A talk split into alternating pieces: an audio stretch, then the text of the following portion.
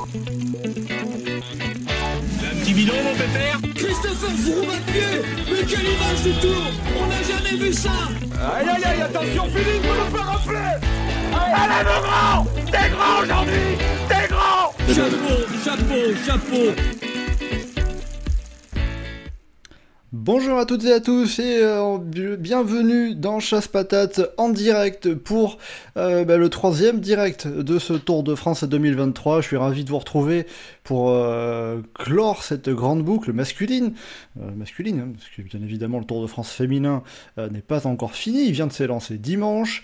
mais voilà, on va surtout dans ce live eh revenir sur ces trois semaines de course que l'on a eu avec la victoire, la deuxième victoire de Jonas Vingegaard devant à nouveau Tadej Pogacar.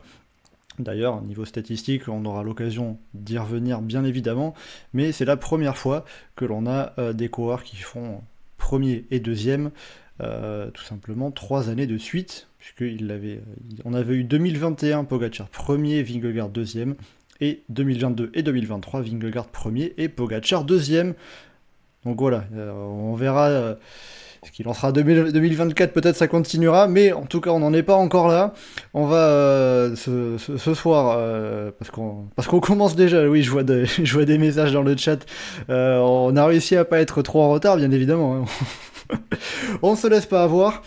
je vais vous présenter bien évidemment ceux qui m'accompagnent ce soir. C'est la même équipe que la semaine dernière.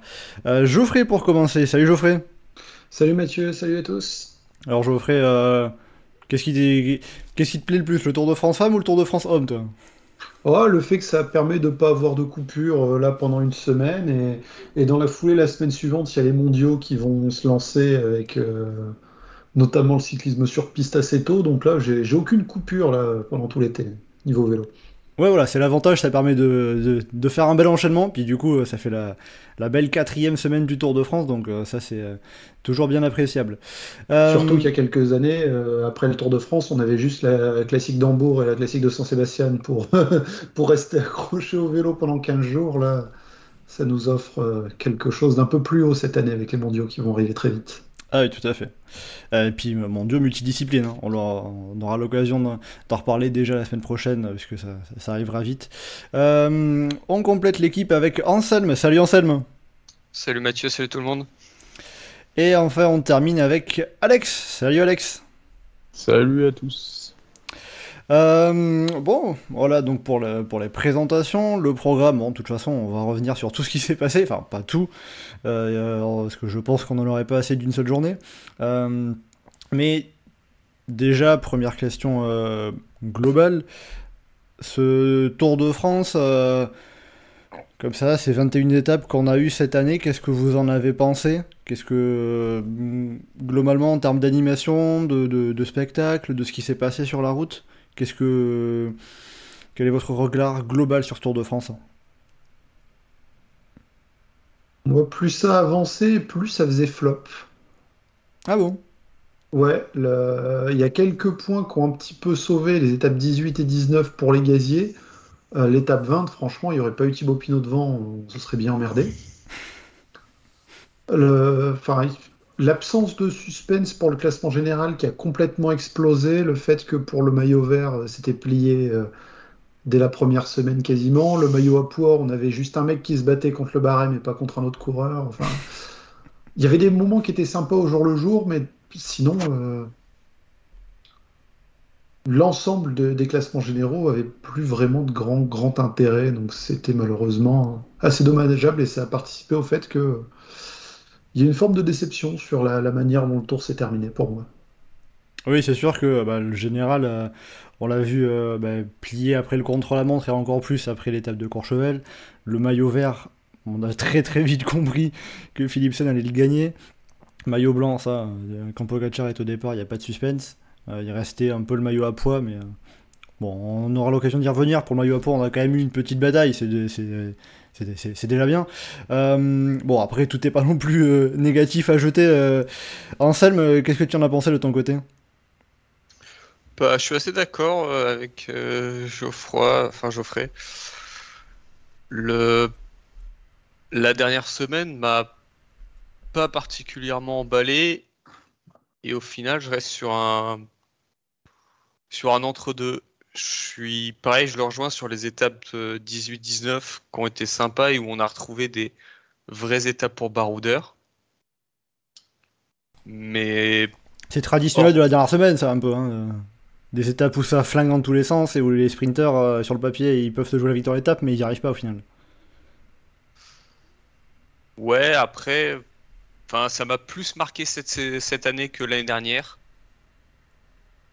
Parce que là, je regarde l'année dernière, sur la dernière semaine, il n'y a pas. C'est que des étapes montagne accidentées. Ouais, il y avait juste la victoire de, de- de Christophe Laporte euh, qui était un peu bordélique, mais c'était au sein du peloton. ouais. Là, enfin, on avait vraiment. euh, Enfin, c'était des étapes au final où c'était euh, l'échappée. Bon, même si euh, sur l'étape 19, les sprinters étaient dans l'échappée. Ça. Sauf Ryan Coquart. Ah, dommage pour lui. Euh, L'étape 20, je l'ai trouvé pas trop mal. Euh, a joué beaucoup pour le. Il a sûrement joué beaucoup. Après, moi, je l'ai, enfin, regardé en replay euh, de 20h à minuit euh, en rentrant du boulot et elle est passée euh, toute seule. Le fait qu'il n'y ait pas de, qu'il y avait plus de suspense, c'est sûr que ça a dû jouer. Mais derrière, j'ai trouvé qu'elle était pas trop mal. Et finalement, une étape courte en montagne sur le dernier jour, pourquoi pas. Mais parce qu'on a eu quand même une course dynamique, on a, le- enfin, il y a quand même derrière une bataille pour le podium. Euh, enfin les deux Yates qui sont euh, à leur avantage et au final, on a plusieurs coureurs qui arrivent pour la gagne. Donc c'était euh, plutôt sympa. Après, euh, ouais, ce Tour de France, enfin, j'en garderai un souvenir mitigé. Après, tu parles de la dernière étape, mais euh, enfin, l'étape du Markstein en l'occurrence. Bon, il y, a- il y a aussi l'aspect où on nous l'a vendu comme l'étape qui pouvait renverser le classement général euh, au cas où celui-ci serait encore serré. Là, on... ça faisait quelques jours qu'on avait compris que niveau classement général, euh, Ah bah, il allait que pas s'y passer grand-chose. hein. plus trop de suspense. euh. Alex, de ton côté, pour terminer ce, ce tour de table introductif, qu'est-ce que tu en as pensé de, de ce Tour de France euh, 2023 Ah, bah, je suis tout à fait d'accord avec les autres.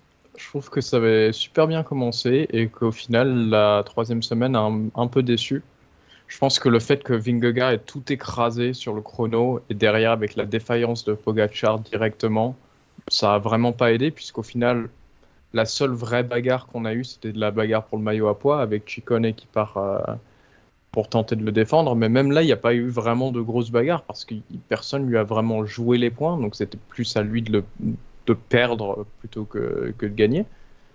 Et euh, comme je dis, je rejoins les autres sur le fait que les étapes les plus intéressantes, au final, c'était les étapes de plaine, c'était Bourg-en-Bresse et Poligny, où là, il y a vraiment eu. euh, on s'est vraiment éclaté, enfin, il y a vraiment eu de l'action à tous les niveaux. Euh, Justement, Et euh, euh, la, la dernière étape, je suis d'accord. S'il n'y avait pas eu Pinon, ce serait quand même vachement fait chier.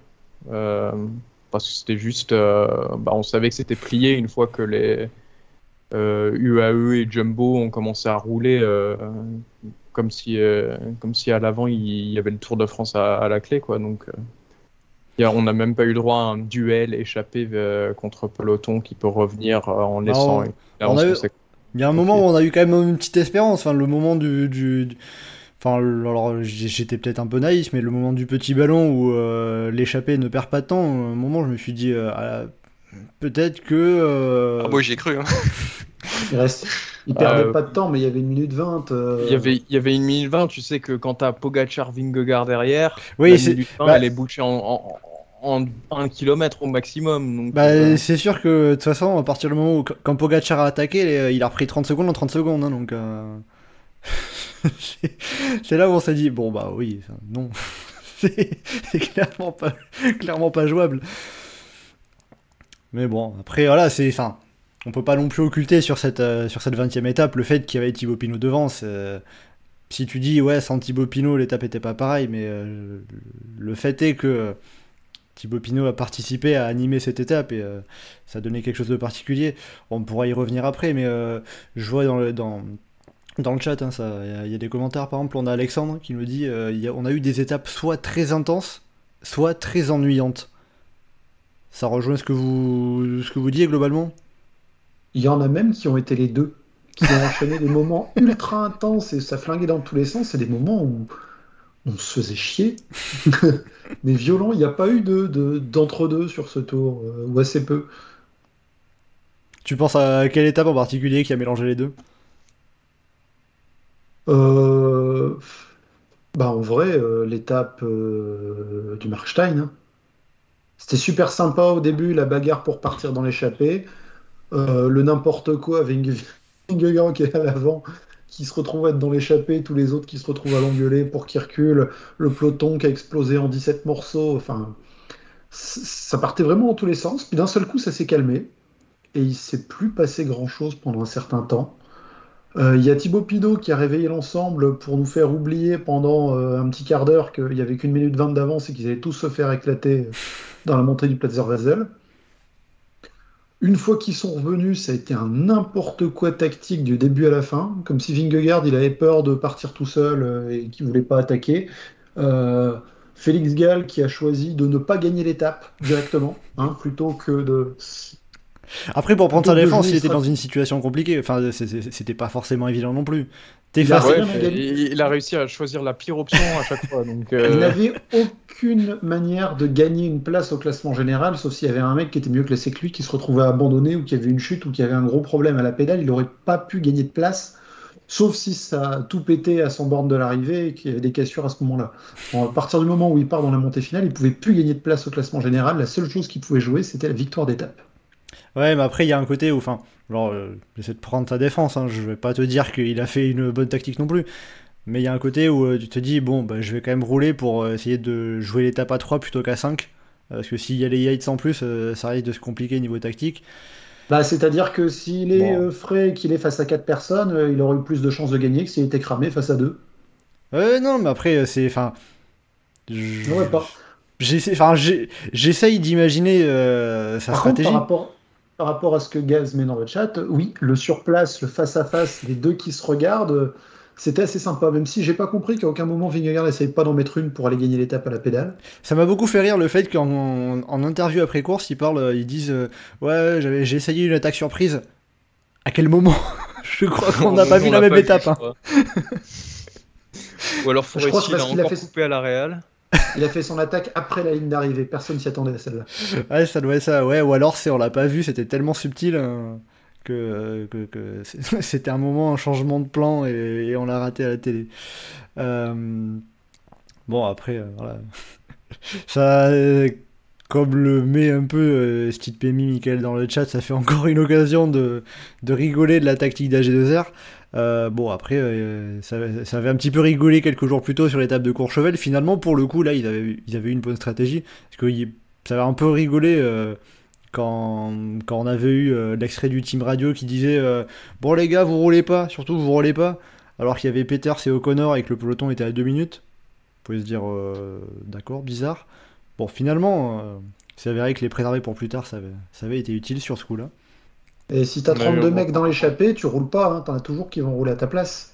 Voilà, c'est le. On a aussi eu droit à la team radio avec euh, Jordi qui dit à Gal de rouler euh, avec Pogacar et Vingegaard et de bien se cramer pour la victoire d'étape. L'avantage étant que je suis pas sûr que Félix Gall ait compris grand chose. Hein. On peut le comprendre, Félix Gall était à la maison, il était en Alsace. Ah, il est autrichien, il est pas laiton, Félix Gall. Euh, voilà, ça c'est pour le point pour, le point géographie, histoire de bien perdre tout le monde. C'est bah, dans la grande Allemagne. Euh, bref, on va revenir, on va revenir au vélo avant de, de, de, faire n'importe quoi. Euh, J'ai vu un message intéressant dans le chat, euh, question de Vincent qui disait Vous militez souvent pour des contre-la-montre longs en début de tour. C'est vrai que ça, fait longtemps qu'on n'a pas eu ça. il nous dit Est-ce que ça n'aurait pas tué le suspense dès le début de tour quand, Je prolonge la question, hein, quand on voit l'écart qu'il y a eu entre Vingegaard et Pogacar et ensuite le reste du monde. Euh, est-ce qu'un contre-la-montre euh, d'une distance assez longue, euh, en placé avant la montagne en début Tour de France, donc n'aurait donc pas tué le Tour de France, le suspense dès les premières étapes? Alors, j'ai envie de répondre en deux parties à ça. Déjà, est-ce qu'on veut absolument avoir du suspense du début à la fin? Si on veut du suspense du début à la fin, on met aucune étape de montagne, on met aucun contrôle à montre. Enfin, les mecs, ils vont être encore à 12 dans la même minute au moment de la dernière étape sur les Champs-Élysées.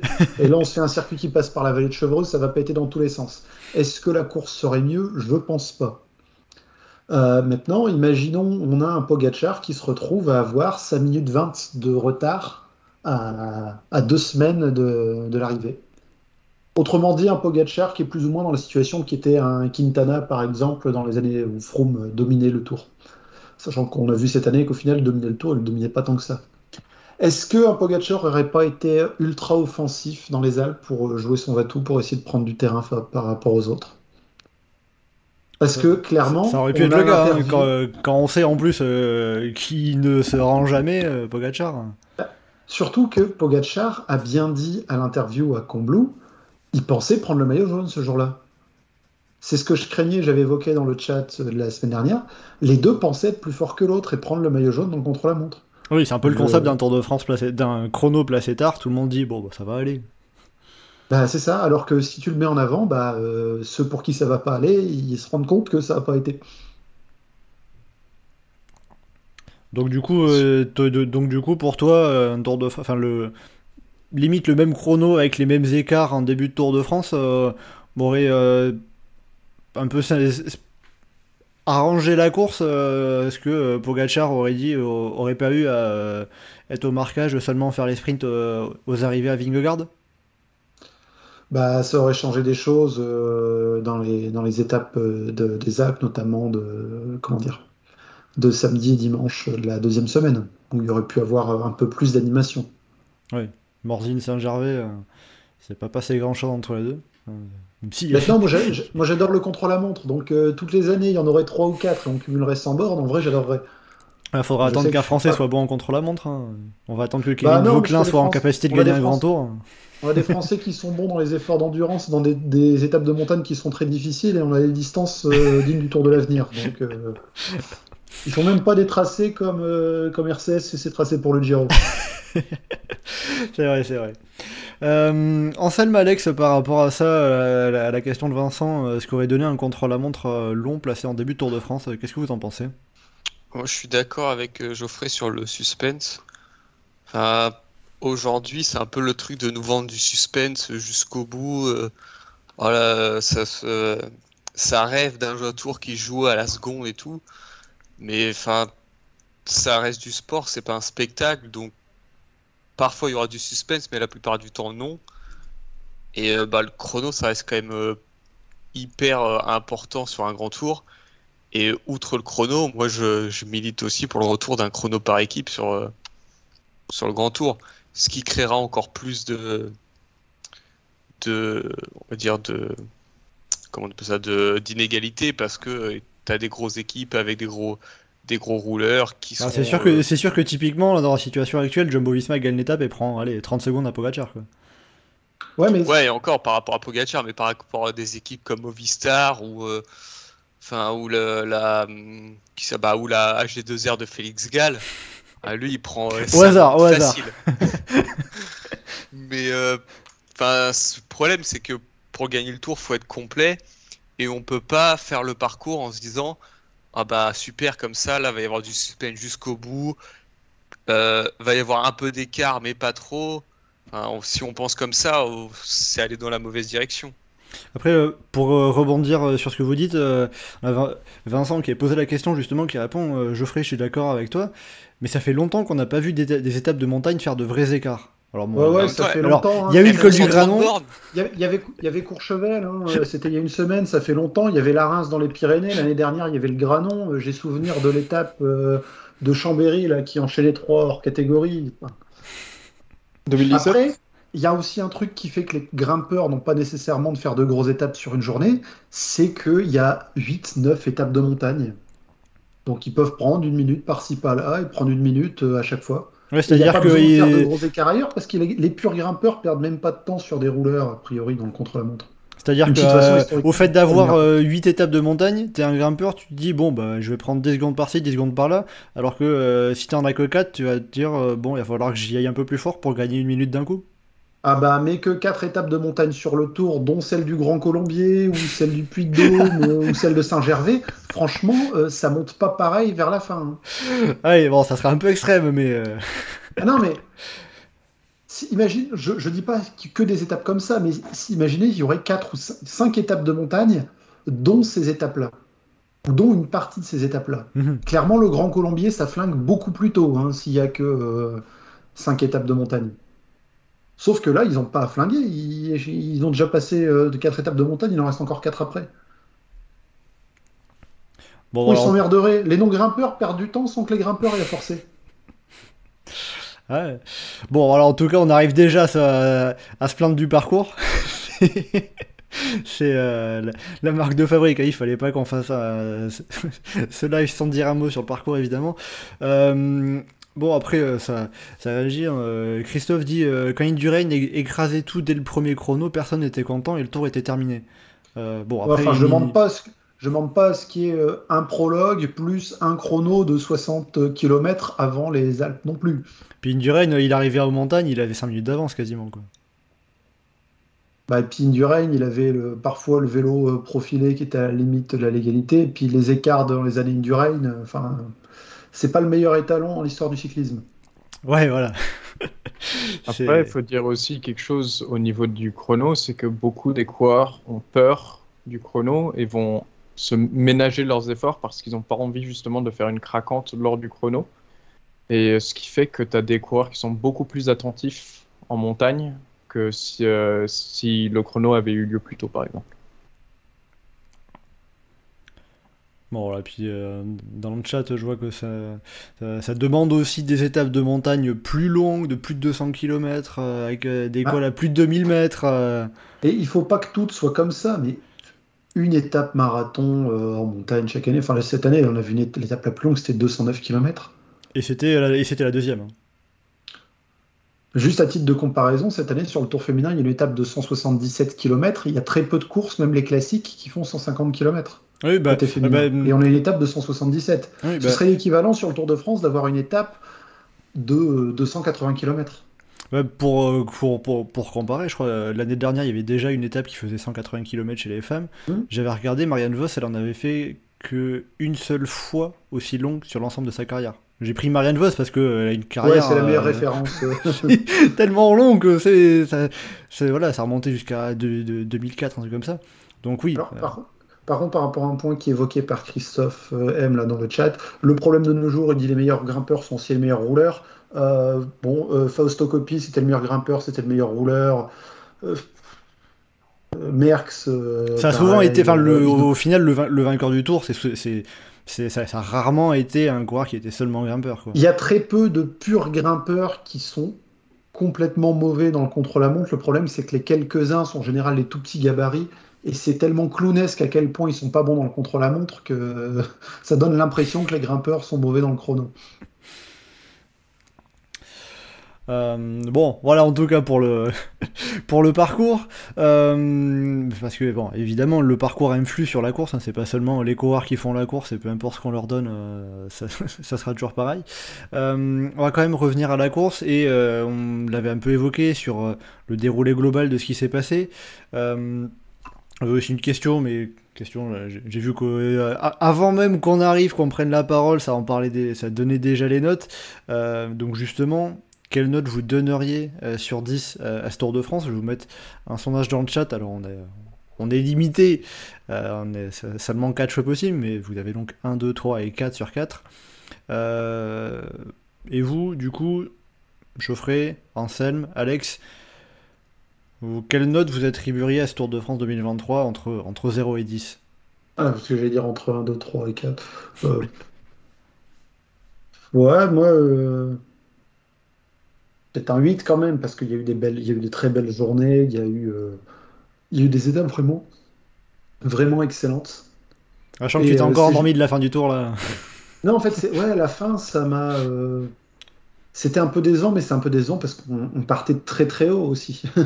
Et quand, quand on a des trucs qui sont excellents, euh, quand ça commence à juste devenir moyen, ça paraît très bas. Mais non, non, c'était quand même, c'était quand même un très beau tour. Ouais, C'est-à-dire que si on avait un départ de si on avait eu un départ de tour chiant et la même fin, euh, t'aurais dit que la fin était intéressante et c'était une belle fin. Bah, en vrai, on aurait eu des étapes de montagne à la Tour de France 2016. euh, J'aurais trouvé que, que l'étape d'échapper avec Thibaut Pinot, c'était super. Ah oui, en comparaison, oui. Ouais, et puis euh, bon. 2016 où il y avait déjà eu aussi un peu une orgie d'étapes de montagne et un chrono en Ah, montagne. c'est ça. ouais. Là, cette année, on a été un peu plus servi. Après, c'est pas les mêmes coureurs. hein. On va quand même. euh, Ah non, c'est Quand le même courage qui prend la course. Voilà, la- la- le type de coureur et, leur, euh, et la marche qu'ils ont, ça aide aussi. Euh, donc 8 pour toi Geoffrey. Euh, je vois dans le... Alors on a Steve Pemi, Michael, comme toujours, nous fait les stats du forum. Pour l'instant, sur le forum, parce que évidemment le vote a été lancé, comme chaque année, sur le forum, pour, pour vous donner l'indicateur, on est à une moyenne de 7,22. Et pour référence, l'année dernière, on était à 7,63.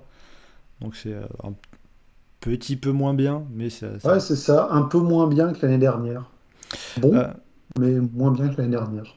Anselme, que tu, mets, tu partirais sur quelle note toi? Moi, je serais parti sur un petit 6. hein. Ah ouais, carrément un 6. Ouais. Pourquoi? Je sais pas, c'est. C'est l'abandon d'Henrik Mas, ça t'a ça t'a flingué tout ton tour. hein. Sûrement, sûrement, mais. Je sais pas, ça bah. Il, il aura un goût amer, je pense. Enfin, je sais pas, je suis pas. Ça m'a pas emballé en fait ces dernières semaines. Elle m'a un peu. Je sais pas comment l'expliquer, mais ouais, c'est pas le. J'étais pas euphorique euh, comme je peux l'être euh, sur des troisième semaines. Est-ce que c'est le fait qu'il y avait 7 minutes d'écart au général qui t'a plombé un peu? Je suis pas sûr parce que, enfin, c'est déjà arrivé que je sois très enthousiaste alors qu'il y avait euh, des gros écarts.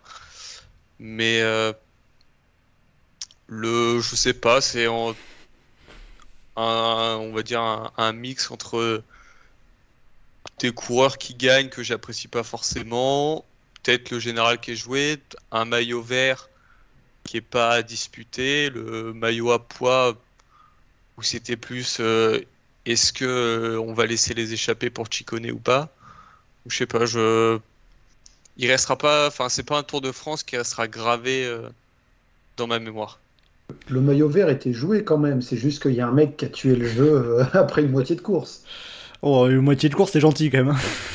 Ouais, c'était ouais, une après, la semaine. pre- après la première semaine, c'était déjà très bien parti. Et au milieu de deuxième semaine, en gagnant le seul sprint qu'il y avait et en continuant à faire les sprints intermédiaires, il a tué complètement le match. Bah, je crois qu'après Bordeaux, enfin, quand on avait fait le, le live après la première semaine de course, je crois qu'on avait déjà dit que le maillot vert était joué, hein, quasiment. Donc, euh.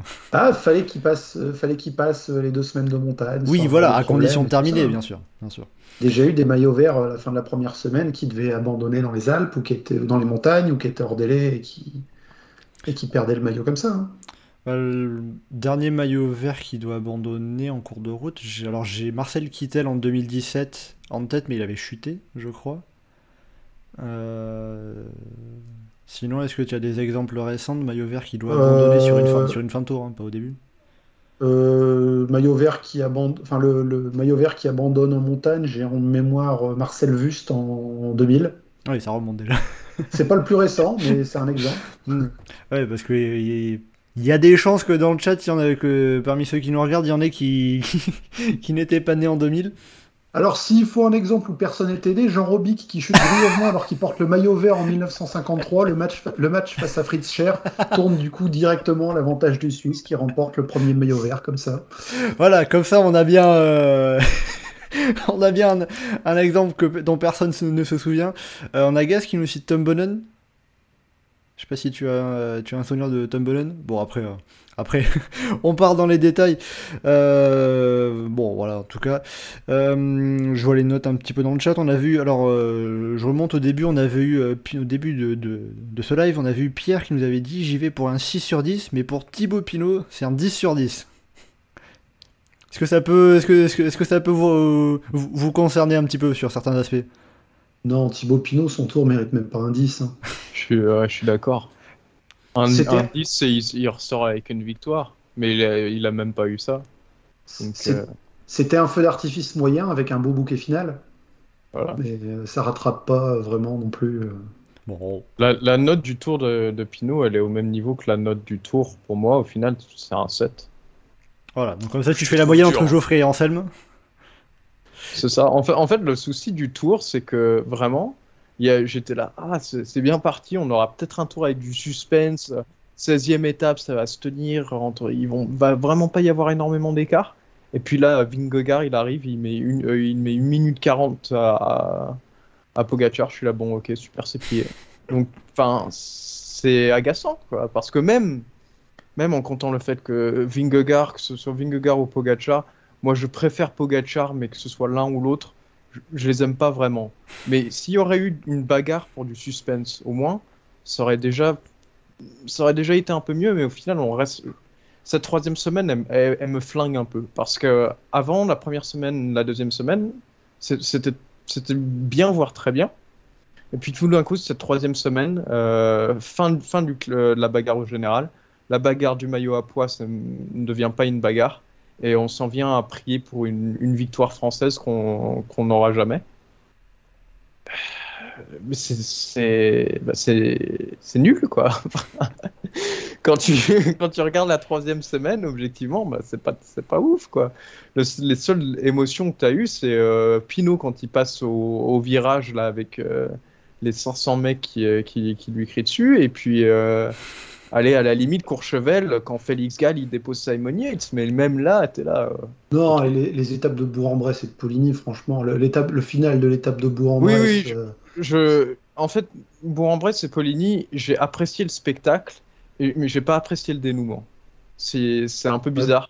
T'aurais voulu quoi T'aurais voulu que le peloton euh, reprenne les baroudeurs à Bourg-en-Bresse euh, Oh non, mais bon, un qui gagne, c'est jamais Disons que les deux, les deux vainqueurs, en fait, me, euh, refroidissent un peu parce que Asgreen Mohoric, déjà, c'est un Danois, un Slovène. Le, Danois, le duel Danois-Slovène, il y a déjà droit au général. Et en plus, c'est un Australien qui, c'est- le- et c'est un Australien qui se fait avoir en plus. Voilà, c'est ça. Donc si on pouvait éviter de se farcir en échappée, ce serait cool. Mais en plus, Asgreen et Mohoric, c'est pas vraiment des coureurs que j'apprécie non plus. Donc, enfin, euh, si tu vois- mes préférés de Gazier, tu mais vois, quand si, même, si, si, des belles Campe- étapes. si, si Campenars O'Connor avait gagné, déjà, j'aurais été ah là, là c'est sympa quand même. Oui, après là, c'est le côté, ouais, euh, c'est- le côté Oui, subjectif. euh, que- les... Mais Campenars, oui, c'est mais évident qu'il une, gagne no- pas, une note, c'est- c'est une donner une note, c'est subjectif. Oui, non, bien sûr, bien sûr. Non, et puis enfin que ce soit des types de, enfin les deux ont gagné des monuments qui gagnent une étape de troisième semaine en échappée. Enfin moi j'aurais préféré que ce soit une corde qui gagne l'étape ou un truc comme ça où c'est vraiment le, j'allais dire Ouais, le random, c'est pas du C'est pas la random. Hein, euh, Justement, Non, mais- Par rapport à ça, dans, j'avais vu- j'avais vu un Enfin, message les, de les étapes Vincent. où c'était Fletcher face à Carlos da Cruz, euh, je suis désolé, bah voilà. Euh, J'avais vu un message par rapport à ça de Vincent au, dé- au début de- du live dans le chat qui disait quand tu regardes le nom des coureurs qui gagnent les étapes, il n'y a pas beaucoup de random par rapport au, au Tour d'Italie, c'est impressionnant. C'est ça que tu, euh, tu Bah, ça te manque un Mais peu le, le charme du truc aussi, c'est que c'est pas tout le temps euh, le favori qui gagne. Après, j'ai envie de dire, la fait, c'est un petit peu un random quand même. Enfin, Ouais, comparé aux autres, le gars, il a une étape du Tour d'Italie, il fait deux jours monstrueux, mais bon, enfin. Jordi Meus, c'est pas, euh, enfin, c'est pas random random au niveau Première du sprint. Par contre, Anselme, juste pour te corriger, euh, pour dire à quel point c'était encore plus random ce jour-là, Da Cruz, c'était pas face à Fletcher, c'était face à Pablo Lastras. Ouais, c'est. Bah, voilà, c'est encore plus random parce que Fletcher, ça restait quand même un coureur solide. Non, mais tu vois, si t'enlèves Asgreen et t'as un petit duel d'étape entre euh, Abrahamsen et Enkorn, bah Ah, là. si t'as- si juste Abrahamsen et Encorn, l'échappée va pas au bout. Non, hein. c'est sûr. mais. Ah, c'est mon côté cycliste romantique.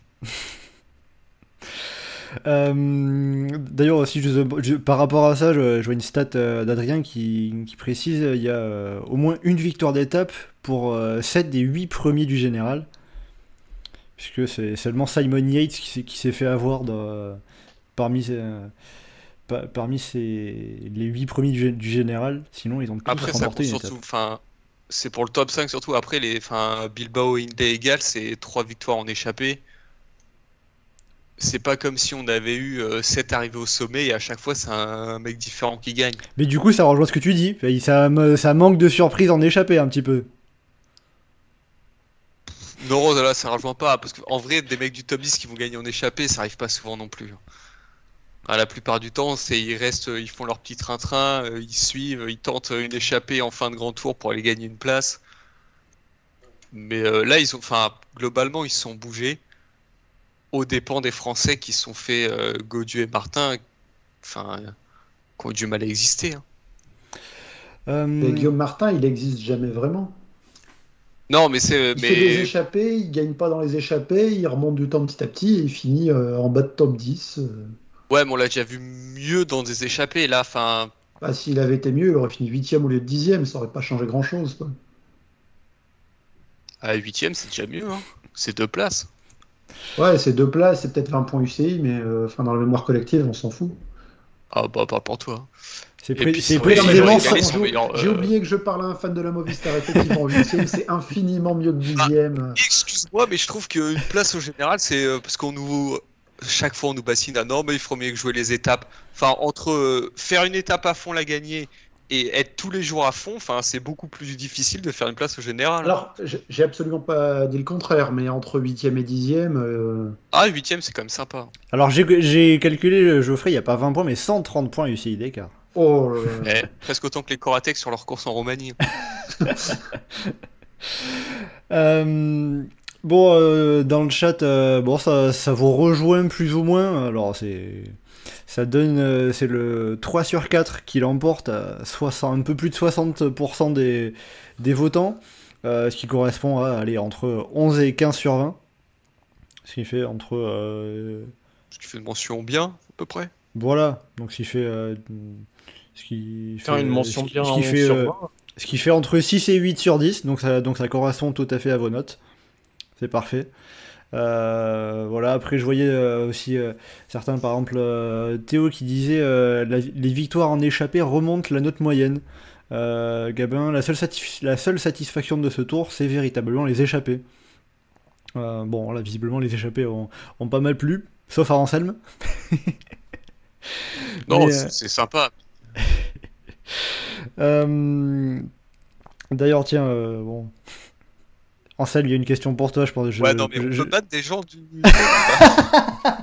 Parce qu'ils sont pas cool. hein. Je pense que tu l'as vu la question de Thomas, j'ai quand même envie de te la poser. On en parle du, du tour de la Movistar? Bon, on, Ah, va moi, quand, déjà focalisé sur la Vuelta. on va quand même préciser pour, le, pour la défense de Movistar que perdre son leader Le sur la première Movistar, étape, c'est ça quoi va C'est un être. sponsoring du Tour de Burgos? Ah non, mais ils ont fini à 4 le tour en plus. euh. Enfin, Cofidis aussi, hein, et pourtant ils ont gagné deux étapes. Bla bla bla. L'année prochaine, Non, je pas bon, leur tour. tire Movistar et qu'on les replace par Skeltel. Je suis pas sûr que ça soit qu'on y gagne au change. hein. Bon, ils auraient pas pu faire pire. hein. Si. si. si, si, si. Ils auraient pu, je sais pas, nous sortir le seul hors délai du tour ou un truc comme ça. Bah, on a eu un gros bordel et c'était un Covid justement. Ouais, sur le chrono, mais il a Bon, pas été vraiment. Il a eu enfin, beau- atténuantes, c'était Vingegaard, c'était pour une seconde, il était blessé. Il- et surtout, il a, il a chuté, donc en général, le commissaire, le jury des commissaires repêche dans ces circonstances-là, mais Cofidis avait déjà communiqué sur l'abandon, donc euh, Bon, en tout cas, il, il- il avait été repêché, puisqu'il apparaissait au classement général. Mm. Mais Alexis Renard n'est pas, reparti, euh, n'est pas reparti le lendemain. Et euh, Gabin, qui cite quand même un peu de positif pour la Movistar, Jorgensen a failli gagner au Puy de Dôme, en effet. Il était à un Michael Woods et un Pierre Latour de gagner. Non, et puis enfin, quand t'es une équipe euh, autour, qui est construite autour d'un leader et que tu le perds sur la première étape, euh, c'est pas idéal pour faire un bon Tour de France. La Loto Non. a fait un meilleur tour que la Movistar, je suis d'accord. La Loto est montée sur le podium à Paris. on salue Théo dans le chat, hein, qui forcément... euh, Campenard, ce qui me fait d'ailleurs, grâce à son per- super combatif, passer deuxième dans ma ligue. hein.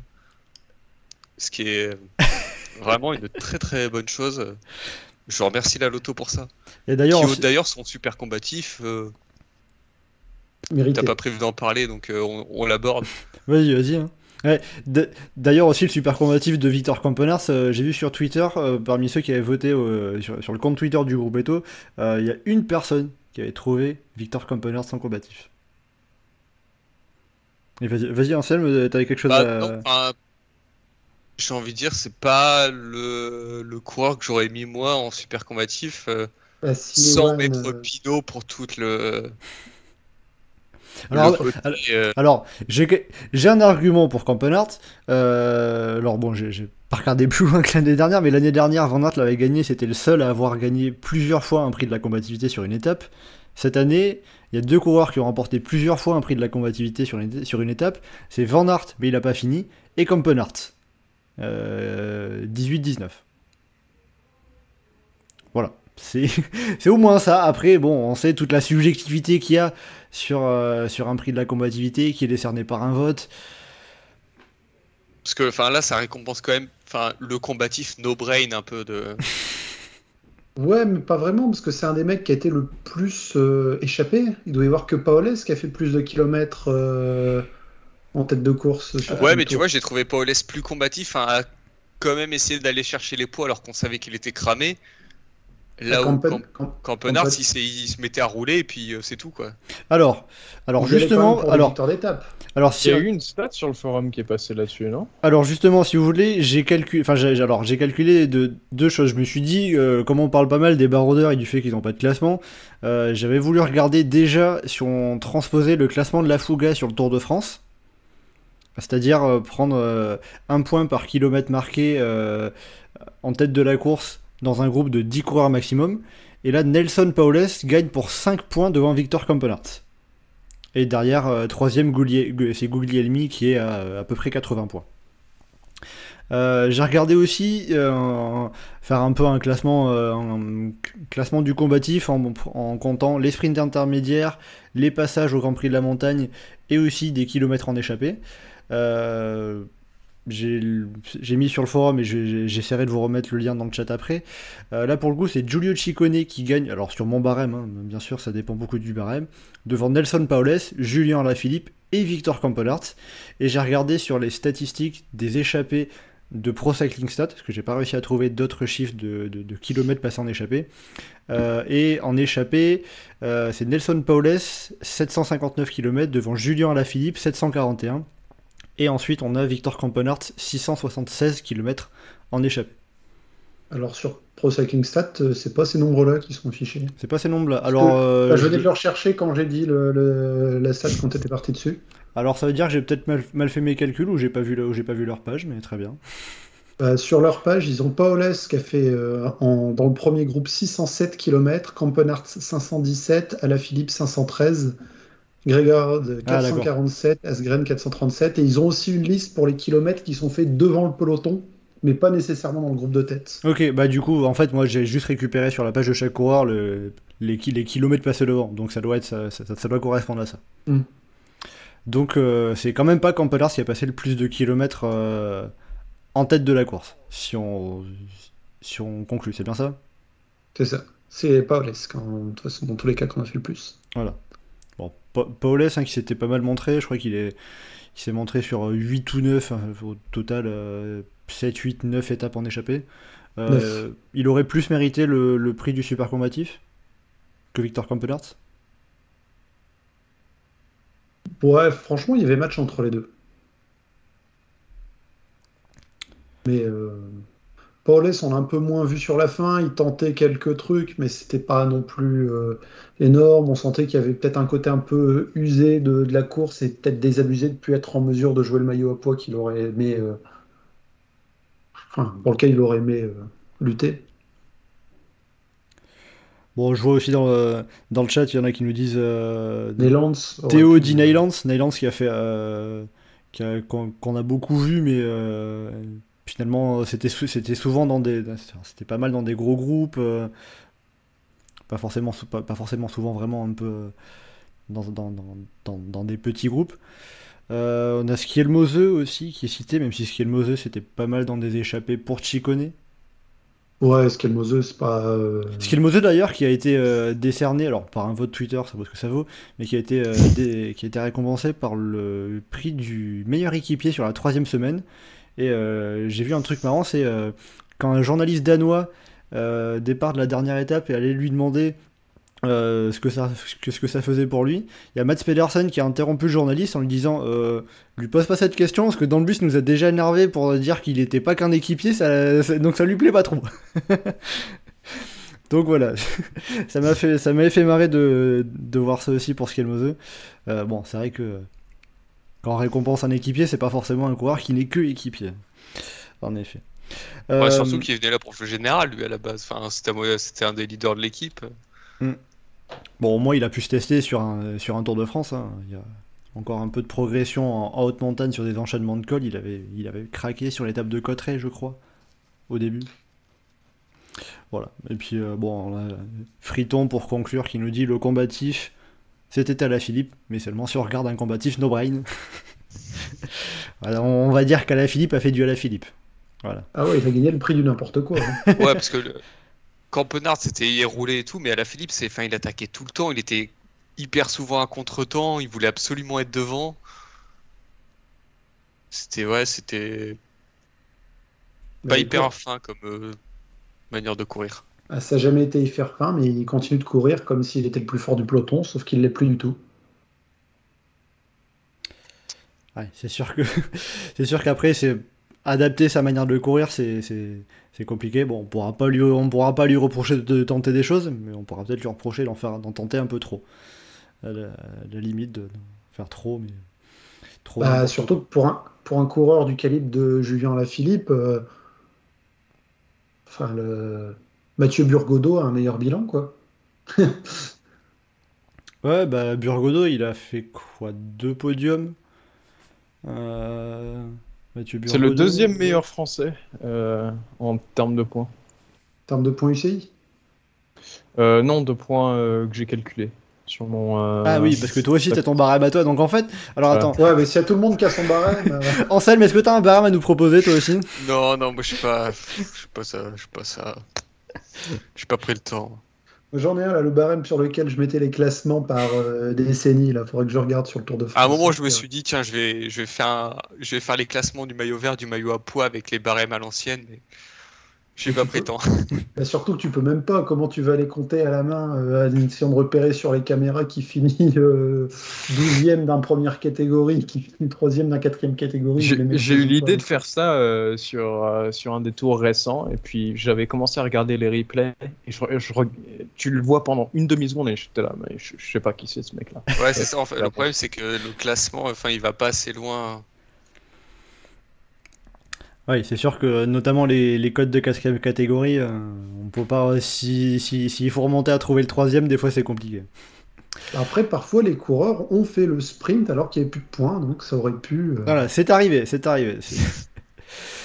Euh, bon, voilà en tout cas, puis euh, pour finir sur les pour, pour finir sur les barèmes, Geoffrey, euh, est-ce que tu avais fini ton de compter les le classement des sprints intermédiaires, puisque ça aussi c'est sur le Giro mais pas sur le Tour de France.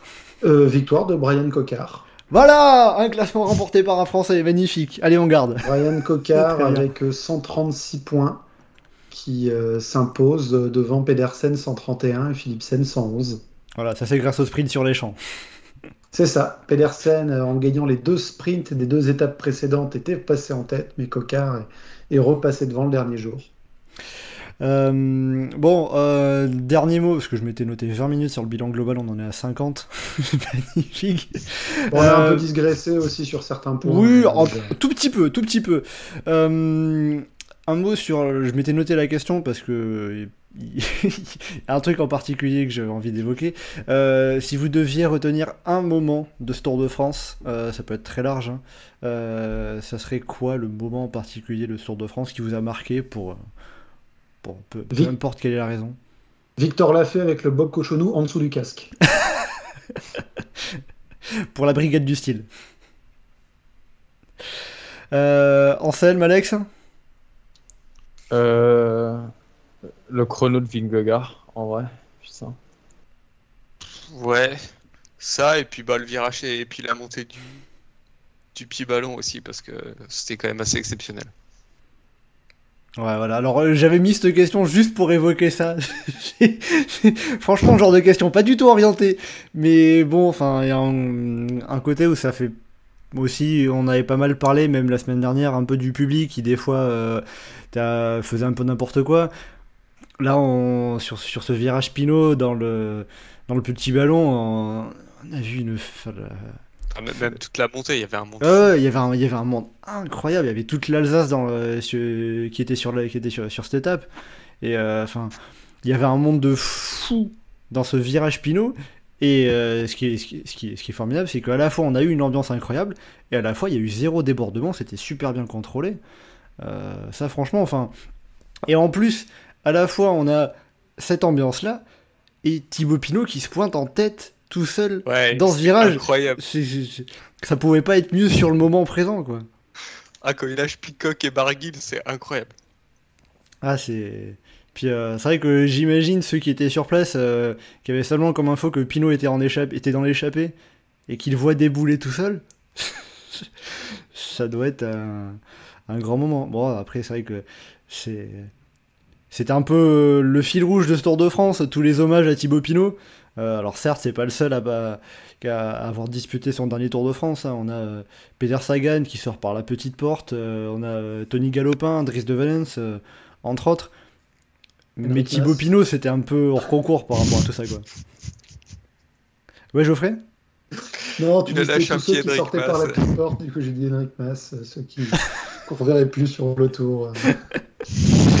Oh, Edric Mas, j'espère qu'il a quand même quelques Tours de France devant lui encore à courir. Pour, pour notre bon ami Anselme. Ah sinon, par contre, si, euh, autre image euh, à retenir, euh, Benoît Cosnefroy, avec ses Oui. supporters. Ouais, et qui du coup, euh, peut-être que c'était à lui que, que Richard Plugueux s'adressait. hein. Je sais plus du tout c'est dans quel, euh, c'était dans quel col. mais- Euh, je- Le alors, Jouplane euh, C'était la Rama ou Jouplane. Peut-être Jouplane, ouais, comme dit Je crois que Alex. c'était. Parce que ça pesait tellement pas sur la course. enfin, Ouais, oui, de toute façon, euh, Cosnefroy a pas pu beaucoup peser sur la course. Ah, mais Cosnefroy, euh, ça lui fait quand même un, un triptyque bière entre le, le podium de la. Comment dire C'était à la Flèche Brabançonne et puis la, la célébration du titre d'Alaphilippe. euh, Ah oui, et, et là, euh, s'arrêter, euh, fêter, euh, fêter un peu avec ses supporters et descendre un verre de bière et puis repartir. Mais c'est ça Ouais, le Tour oui. de France, euh, la communion avec les supporters. C'est les belles pas images aussi. Qui buvait des bières dans l'Alpe d'Huez il y a quelques années. euh. Si, Si. si, ouais, aussi, ouais.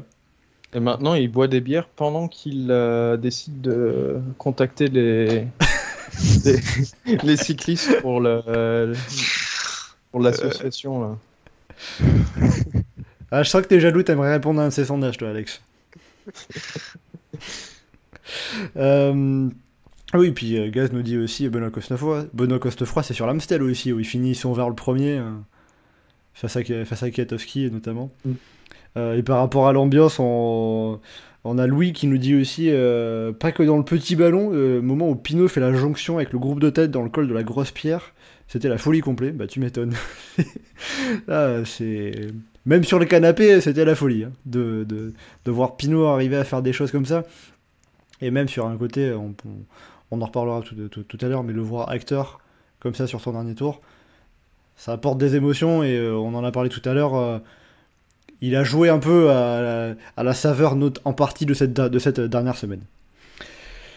Euh, bon, voilà, avec tout ça, je vous propose à présent de passer, il serait peut-être temps, au classement général. Alors, la semaine dernière, euh, on avait beaucoup disserté sur euh, où va se jouer le, le général, euh, ça va être serré. Et puis mardi, le contre-la-montre, boum Plus d'une plus d'une minute trente d'écart entre Vingegaard et Pogacar.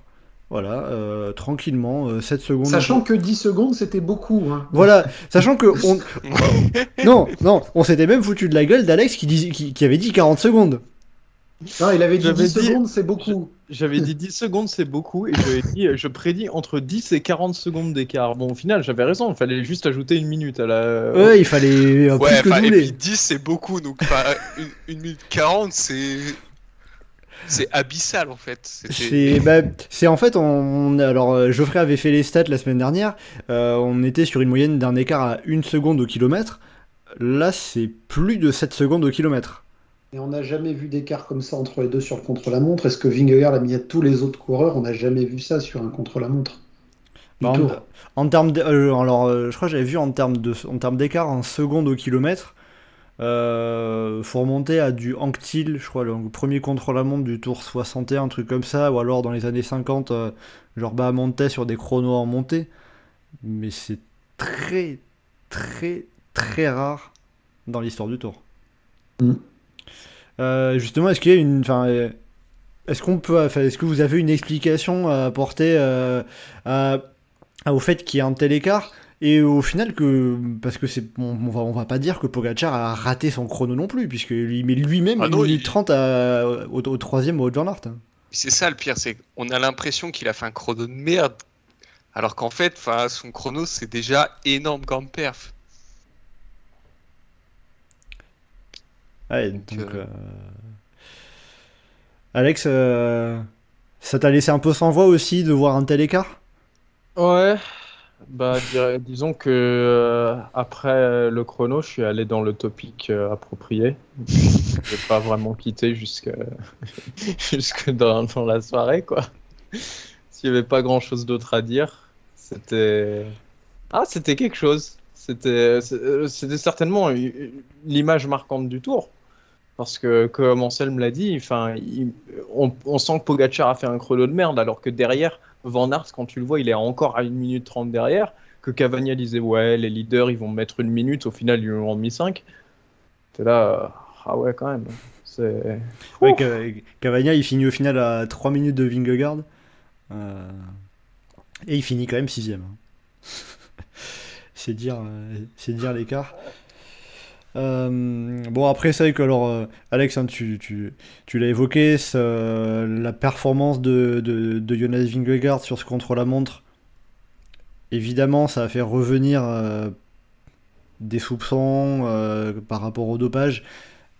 On sait que, entre guillemets, fatalement, on n'y coupe jamais sur un Tour de France. Après, il y a. Il y a quelque chose que j'ai aussi euh, par rapport à ça un peu euh, apprécié dans le discours de Jonas Vingegaard, c'est à la fin du Tour de France, il disait euh, sur, le plateau de, sur le plateau de France 2, il disait c'est bien de douter. Dans le sens où c'est bien de pouvoir toujours prendre un recul nécessaire sur les performances des sportifs pour essayer de, voilà, de comprendre un peu tout simplement, hein, sans, sans forcément crier au loup à chaque fois, dire qu'ils sont tous dopés, mais de pouvoir comprendre. Et c'est vrai que c'est quelque chose qui est presque propre au cyclisme et euh, qui n'y a, pas, euh, qui a, qui a pas dans tous les sports, qui n'y a pas dans, forcément dans, dans tous les domaines. Il n'y a pas dans les autres sports aussi, parce que dans les autres sports, ça cherche pas. hein, euh, il y a quelques C'est un peu années, ça aussi. hein.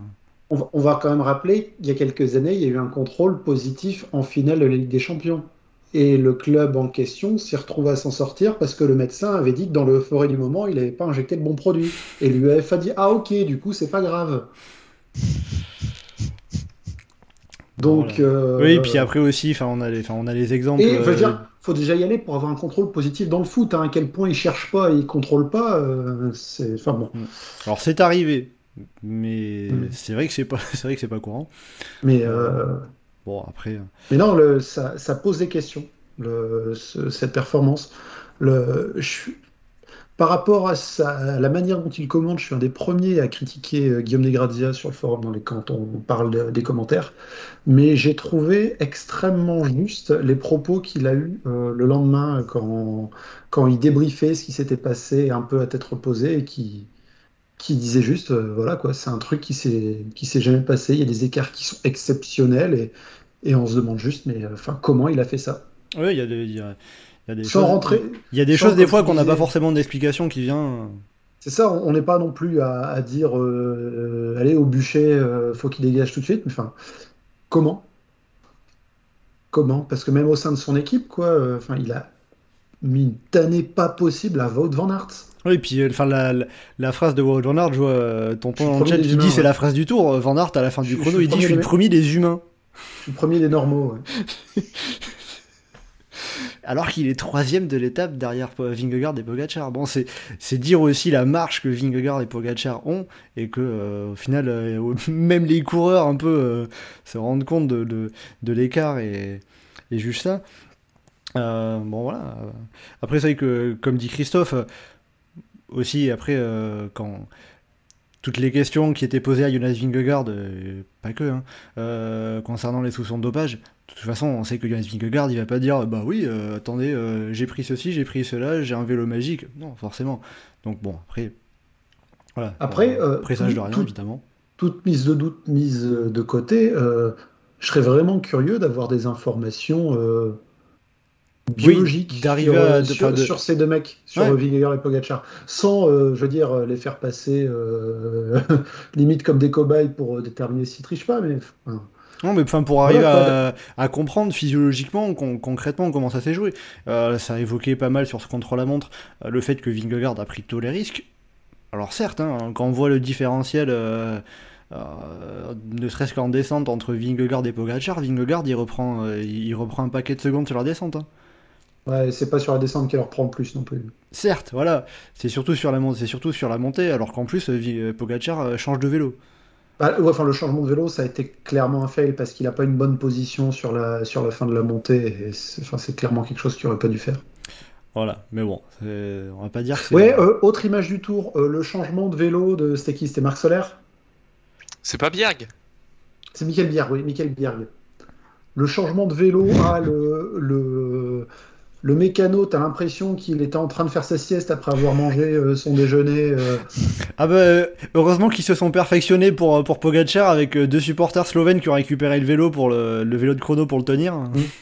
Et euh, autre image, ce jour-là, euh, la photo finish entre c'était qui Cosnefroy et c'était avec qui Cocard C'est Cocard, ouais. Hmm. Qui finissent côte à côte en train de discuter tranquillement. euh. Ah bah il y en a qui sont euh, qui y en a qui se sont amusés un petit peu. hein.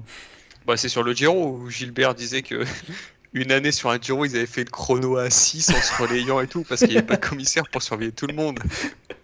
Ah oui, les anecdotes. euh, Ah, mais le euh. Giro, euh, c'est le cyclisme romantique. hein. voilà. Euh, oui, et c'est cité dans le, dans le chat là, mais le, le, le jour où euh, Van Aert a dit euh, je suis le premier des, des Oui. normaux, des mecs normaux, euh, Elise Herbit qui a retweeté euh, bon, maintenant il sait ce qui se passe, qu'on ressent en cyclocross. Voilà. Petite voilà comme ça voilà. Maintenant tu, tu, tu sens ce que tu nous fais subir un petit peu. J'ai trouvé ça très drôle. Ah oui, c'est sûr, c'est sûr. La comparaison était marrante.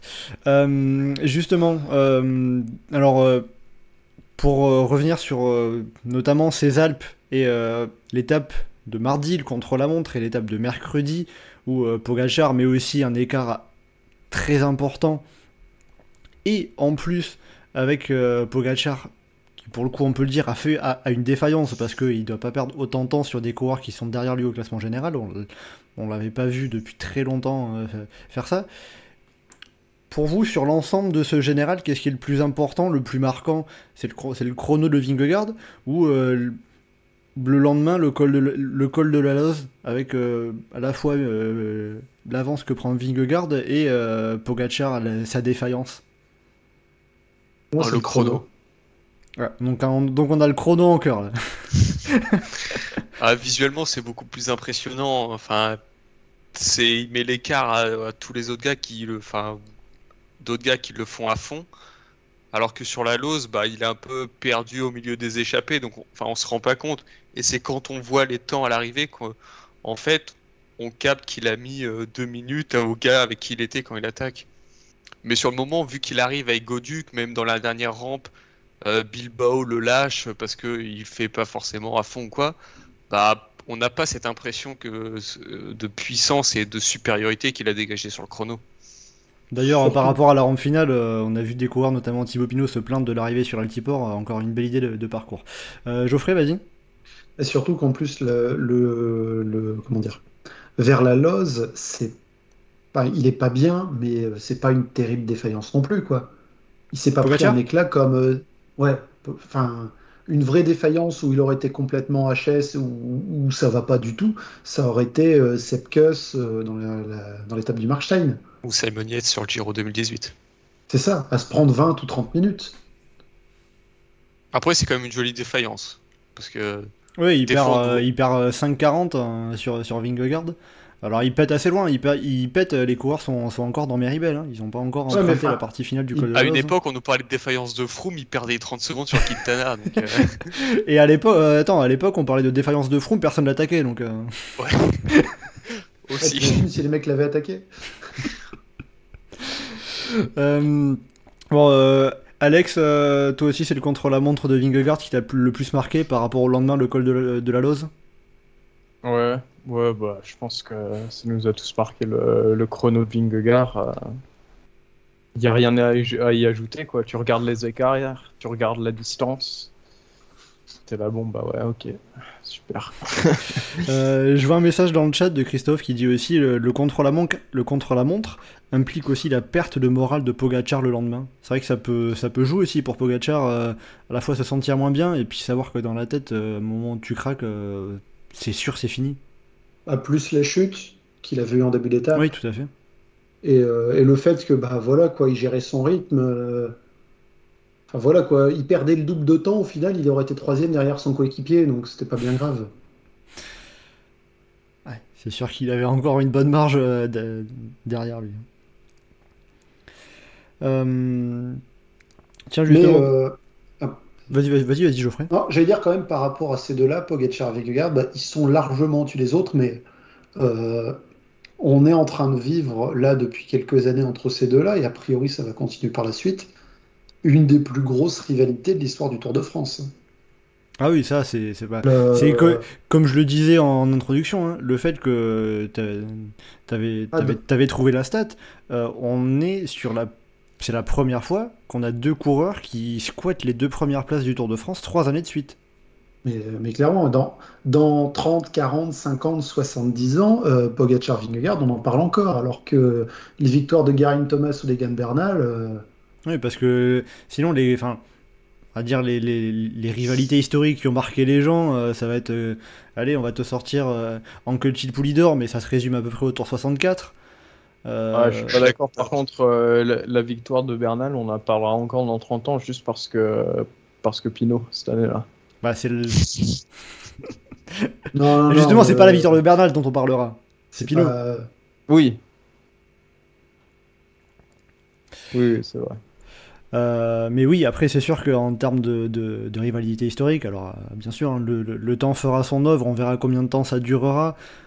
Mais forcément, le fait que euh, pendant trois Tours de France d'affilée, ils se sont, ils se sont foutus des peignets, euh, ils étaient l'un contre l'autre euh, à prendre les deux premières places. Déjà, ça, c'est historique. Et puis, ça va, ça va forcément marquer, quoi. Je vois justement une question de Thomas par rapport à ça dans le chat qui demande est-ce qu'il manquerait pas un troisième homme à ce combat? En citant par exemple Remco Evenpool, si, si- on sait que l'an prochain il a dit qu'il visait le Tour de France. Aujourd'hui, pour moi, Evenpool, il est en dessous en montagne. Et surtout, il a pas l'équipe. Oui, bah Soudal Quickstep c'est un peu, enfin c'est pas la meilleure équipe en montagne, mais l'équipe c'est quoi? C'est surtout l'équipe qui peut lui manquer par rapport à Vingegaard Pogacar? Ah, Regarde les duels, les, les gros duels qu'on a eu entre Vingegaard et Pogacar, t'as parfois t'avais 8 mecs qui étaient devant, t'avais 3 Jumbo, 3 UAE. Je suis d'accord, à moins que, que le il, il parvienne à ramener le à la Philippe de 2019 euh, ou à faire un recrutement dingue, euh, je vois pas comment il peut concurrencer les UAE, les, les Jumbo sur, euh, sur un train, euh, un train en montagne. Enfin, même HD2R a une meilleure densité en, montagne que, Soudal. En plus, on sait que Soudal Quickstep, enfin Patrick Lefebvre, part toujours de problèmes de budget, d'argent. Euh, voilà, il y a déjà des départs qui sont prévus euh, en, en- en montagne. Oh, il a pas des problèmes de budget depuis 2003, ce mec, Non, mais dans les années 90. euh, Mais voilà, je sais que récemment, il a dit euh, ouais, bah attendez, on a Soudal qui nous a rejoint, mais quand ils ont signé le contrat, c'était avant toute l'inflation, donc le million de 2021, ça vaut plus le million de, de 2023. Alors oui. Mais bon, on sait que Patrick Lefebvre euh, parlera toujours de ses problèmes euh, euh, à avoir du budget et, euh, euh, réussira à conserver une des meilleures équipes du peloton. hein. Donc, euh, bon. voilà, donc euh, bon, même par rapport après au fait, à la- donc l'autre partie de la question de, de Thomas, c'était est-ce qu'il manque pas un troisième homme à ce, à ce duel Vingegaard-Pogacar? En général, quand il y a des matchs dans une course par étape qui sont à 3, 4 ou 5, c'est parce qu'il n'y en a aucun qui sont vraiment au-dessus du lot. Donc euh, je, je pense pas qu'un troisième ajouterait directement à- au, au- au match là. C'est surtout qu'on a un match qui se répète année après année après année. Parce que dans l'absolu, les deux auraient pas été là, il y aurait eu une course énorme avec un suspense du début à la fin, sûrement. Ah oui, la course aurait été bien différente euh, et, euh, Ah bah, et beaucoup plus bien. ouverte, ça c'est sûr. Est beaucoup plus chiante parfois en montagne. hein. C'est pas, c'est pas impossible, surtout vu le nombre Ah, d'étapes de franchement, montagne. Euh, Parce que les derrière, deux- c'est Ineos. hein. les, les deux sont pas là. T'as Ineos qui fait un train et au Grand, Campo- au Grand Colombier, t'as un sprint avec 8 grimpeurs. hein. Ah, c'est sûr qu'il y a un côté où, euh, par rapport au spectacle, on peut remercier euh, Vingegaard, Pogacar, euh, les Ju- la Jumbo, la UAE, qui s'embêtent pas, euh, comme on l'a vu sur, le- sur l'étape de Cotteret, à, à tout foutre en l'air euh, dès la Mongie à 5 bornes du Tourmalet, alors qu'il reste encore 50 km derrière. hein. Et puis ils ont flingué tellement tout le monde du début à la fin, ça a participé aussi à vouloir une course énorme euh, Ah oui, tout à dans les étapes de plaine. Hmm. Sur la fin de course, je parle. Oui, oui. Voilà, forcément, après, euh, tu arrives, tu t'as t'as des coureurs. Euh, nous aussi, on veut jouer, en fait. Euh, bon, justement, par rapport à l'avenir de Jonas Vingegaard et Tadej Pogacar, euh, alors déjà, euh, premier détail, on sait que Jonas Vingegaard a annoncé qu'il participerait à la Vuelta euh, en cette fin de saison, alors que Pogacar, pour l'instant, n'a pas fait de, n'a pas doublé Tour Vuelta euh, bah, de- tout court, puisqu'il n'avait participé qu'à la Vuelta en 2019, avant de faire le tour l'année d'après. Euh, C'est ça, il a, il a annoncé ses critériums en gros. euh, sachant que Vingegaard chez Jumbo sera avec Primoz Roglic, donc ça peut, être, euh, ça peut être intéressant de voir ce que Vingegaard ferait sur une, sur une Vuelta. Gagné. De toute façon, euh, est-ce que euh, tout autre résultat que, que la victoire euh, serait décevant? Bah non, ça dépend comment aussi. Ça dépend, Ça dépend de comment il a récupéré aussi.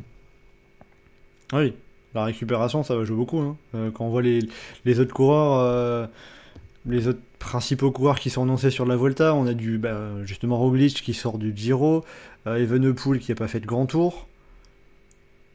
Euh, après, c'est euh, côté UAE, c'est Juan Ayuso, euh, Joao Almeida. C'est pareil. Donc, for- forcément, ça va jouer, mais même en termes, même ne serait-ce que pour voir ce qu'il peut donner sur un enchaînement, sur un enchaînement de deux grands tours dans une saison, euh, quelles espérances particulières on peut avoir? Après, la Vuelta, ça reste le grand tour de soit les bons grimpeurs qui ont besoin de rattraper leur saison, de jeunes grimpeurs qui veulent essayer de se tester sur trois semaines, soit de mecs qui ont fait le Giro et le Tour et qui sont encore frais, qui se disent bon bah allez, je vais y aller. Donc ça veut dire que Vingegaard là il se dit oh je suis encore frais, je peux encore faire un grand tour de suite derrière pour Ah, annoncer ça, ça, là. ça, direct Là, à la fin du tour. Là, il va couper un petit peu, ça se tient qu'il aille sur la Vuelta. Alors qu'un Pogacar qui va être motivé sur les championnats du monde euh, va devoir recouper un peu avant probablement de revenir euh, sur les classiques euh, type Tour de Lombardie. Oui, puis Pogacar qui déjà est pas, for- est pas forcément arrivé au Tour de France avec une préparation idéale. Mm. Euh, Peut-être falloir qu'il en profite pour couper un peu après. Euh, justement, après, alors la suite de ma question, ça va se porter déjà sur la saison prochaine, 2024. Pour l'instant, tout ce qu'on sait, c'est que Remco Evenepoel euh, devrait faire le Tour de France. Il y a quand même de très fortes chances que Vingegaard et Pogacar fassent le Tour eux aussi, mais est-ce qu'ils auraient plus, intérêt à de nouveau viser le Tour, tous les deux, ou, ou l'un des deux ou les deux à viser le Giro pour changer? Bah, c'est compliqué parce que s'il y en a un qui dit, dit qu'il fera pas le tour, notamment si c'est Pogacar, on peut dire que bah il, euh, il renonce à l'affrontement ou un truc comme ça. C'est ça. Après, c'est clair que bah enfin vu ce qu'a gagné Pogacar, il a tout intérêt à aller euh, gagner le Giro et la Vuelta. Enfin, la Vuelta, il a non, il a pas gagné. Et gagner la Vuelta avant que une fin de carrière. Parce que certes, ils ont gagné deux fois le Tour de France, mais euh, s'ils veulent vraiment se faire une place encore plus haute au panthéon du cyclisme, il leur faut les, deux autres grands tours. Et euh, bah, il y a eu cette chute à Liège de Pogacar et on, se rend compte que bah, à tout moment ça peut s'arrêter. Aujourd'hui, ils sont encore, euh, ils semblent être les meilleurs coureurs, mais qui dit que dans deux ans, il n'y a pas un autre gars qui va sortir et qui sera aussi voire meilleur qu'eux, que eux baisseront peut-être de niveau ou je ne sais quoi. Donc euh,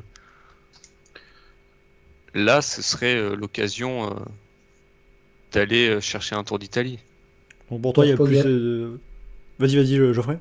Pour Pogacar au Giro, un truc qui pourra jouer aussi, c'est euh, c'est le tracé. les organisateurs du Giro. euh, Ouais, ça de dépend si Pogacar dit qu'il a envie d'aller au Giro avant ou après le, dépo- le, le parcours.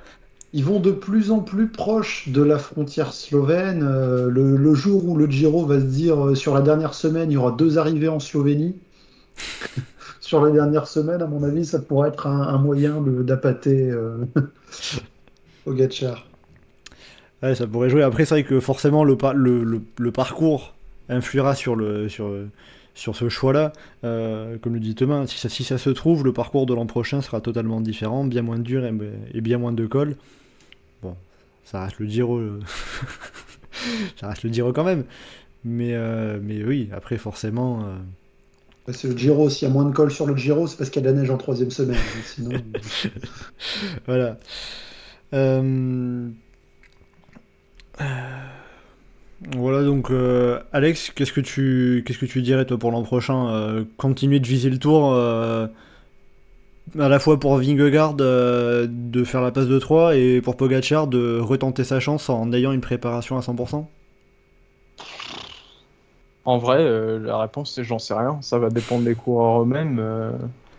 Moi, ma, ma, préférence perso, c'est que aucun d'entre eux ne fasse le tour et qu'on ait un peu de neuf. Après, mes préférences perso et le, le fait que et la réalité sera sûrement très différente. Je pense que dans, dans un monde réaliste, je pense que les deux vont tenter le tour. Euh, tout simplement parce qu'ils sont à 2-2. Et Je pense qu'il y en a un qui voudra faire la passe de 3. Vingegaard aura très clairement cœur à faire 3 de suite. Ouais, donc euh, s'il y en a un des deux que je, vois, que je verrais bien tenter un autre grand tour, alors ne pas aller sur le tour, ce serait peut-être Pogacar. Euh, peut-être faire Giro Vuelta à la place du Tour de France, prendre une année de break avec le tour, revenir faire le tour en, en 2025. Mais enfin, pff, je dis ça, j'en j'en sais rien. hein. C'est c'est vraiment Oui. feeling, au pif, au pif complet. donc. Et c'est qu'après, euh, par rapport à ça aussi, est-ce qu'il n'y a pas un peu un côté où on peut se dire. Enfin, là je parle aussi pour moi, euh, le- limite il y a, peut-être un côté, euh, s'il y a seulement l'un des deux entre Vingegaard et Pogacar au départ du tour, euh, avoir un peu peur euh, du scénario du tour qui serait déjà gagné avant le départ presque, vu la marche qu'ils ont sur les autres. Après, il y a toujours une chute, un truc comme ça qui peut arriver. Donc, Oui. Mais sur le papier, c'est sûr qu'on se douterait de. Enfin, le podcast d'avant-tour, je pense que le vainqueur désigné, euh, tout le monde mettrait le même. hein. Ah, il y aurait déjà plus de débats sur la deuxième place. Après ça, c'est déjà le cas à chaque fois quand on, quand on fait un peu des, des, des pronos, des previews euh, sur, des, sur des courses par étapes en montagne où il y a seulement Vingegaard ou seulement Pogacar. Euh, je me souviens du Dauphiné, je crois qu'on n'avait pas débattu longtemps pour savoir qui était, qui était le pronostic pour la victoire. hein. Avec Vingegaard. euh, euh, voilà, après, euh, je vois aussi un, un élément à prendre en compte hein, que dit Covinu dans le chat. Peut-être les JO qui vont jouer aussi. Bon, après, c'est vrai que c'est en- c'est- c'est encore très loin, mais c'est un élément qui sera à prendre en compte et il faudra voir entre euh, faire le Giro et faire le tour avant les JO. euh, quelle pourrait être la meilleure solution Clairement, l'année prochaine, Pogacar euh, va, viser le titre olympique après avoir euh, disputé le tour. Donc, euh, donc je ne le vois pas faire les JO en plus. Je vois bien l'année prochaine une saison pour Pogacar, comme cette année, peut-être un programme un peu moins chargé en classique. Puis revenir enchaîner le Tour de Slovénie avant le Tour de France et dans la foulée aller, aller sur les JO. JO d'ailleurs, on avait vu le parcours qui avait été dévoilé pendant ce Tour de France, qui passera à la, fois en à la fois en Chevreuse et à la fois à Montmartre. Donc, euh, sacré grand écart. Et euh, arrivé euh, sur le pont d'Iéna entre, entre le Trocadéro et la Tour Eiffel. Voilà, pour le, pour, pour le petit rappel.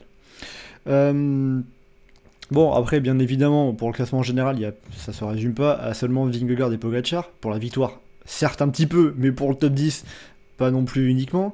Euh, en dehors de Jonas Vingegaard et Tadej Pogacar, sur l'ensemble de ce Tour de France, qui vous a semblé peut-être aller le, le plus fort ou le, le plus marquant, le plus impressionnant? Yates, Lequel? Je veux dire les deux. Ouais, les deux. Les deux à leur manière, un petit peu, parce qu'ils ont. Ils, au final, ils finissent avec euh, une, une 30 d'écart à peu près au général? Ouais, et encore, euh, Simon, il a, eu une- il a perdu 50 secondes sur une connerie euh, sur je sais plus quelle étape. Ah, bah, c'était l'étape de Limoges. La- euh, il y a- alors, il y a l'étape Ouais. de Limoges où il, il est pris dans la chute où, euh, avec. Steph Kras. La première aussi, je crois, où il perd une minute, non? Je sais plus si c'est. euh, Non, c'est pas lui, pardon, je raconte n'importe quoi. Mais Oui, il y, y a une, il y a une étape où il se prend une minute euh, très bêtement. Euh, Alors, attends, Ça, il- je vais aller rechercher ça pour, euh, pour Simon, hein, que je. Que, que- Ouais, pour Simon. parce que souvent qu'on. bah, c'est Bah, C'est, a euh, Limoges, ouais, c'est à Limoges. Ouais, euh, c'est Limoges, Limoges, ouais. Parce qu'après, il y a. Euh, Il perd 47 secondes ce jour-là. Ouais, c'est ça. ouais. Parce qu'après, il y a l'étape de Saint-Gervais, euh, qui est l'autre étape où il perd vraiment du temps. Euh, Mm. Mais là, c'était plus physique. hein. Il n'a pas eu de. Ouais. Il n'a pas eu de pépins qui l'ont distancé comme Félix Gall a eu avant la, avant la montée finale. Euh, et justement, du coup, euh, Geoffrey, pourquoi toi les, les frères Yates Si donc euh, tu, tu, tu vises au sens large. Bah déjà, ils font 3 et 4. Je, je- Ça, ça joue beaucoup par rapport aux autres. Ils sont très, très, très réguliers, mais à la fois en pesant sur la course. Alors qu'en général, soit on les voyait et ça finissait par avoir un pépin à un moment ou un autre, surtout Simon, soit c'était une régularité beaucoup plus discrète. Mais là, euh, on les a vus, je m'attendais pas à, à voir notamment Simon. euh, tenir aussi bien. Maintenant, les autres derrière, bah, ils ont tous eu des moments où ils ont perdu du temps, ils se sont replacés par rapport à des échappés. Euh, Carlos Rodriguez, c'est la C'est le seul qui n'a pas pris bonne d'échappée. surprise.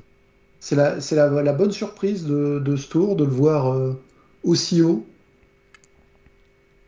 Et d'ailleurs, Car- Carlos Rodriguez, euh, un peu comme sur la Vuelta l'an dernier, il finit dans le dur, un peu blessé. euh. Faut espérer que ça Ah soit pas une constante chez lui quand même. hein.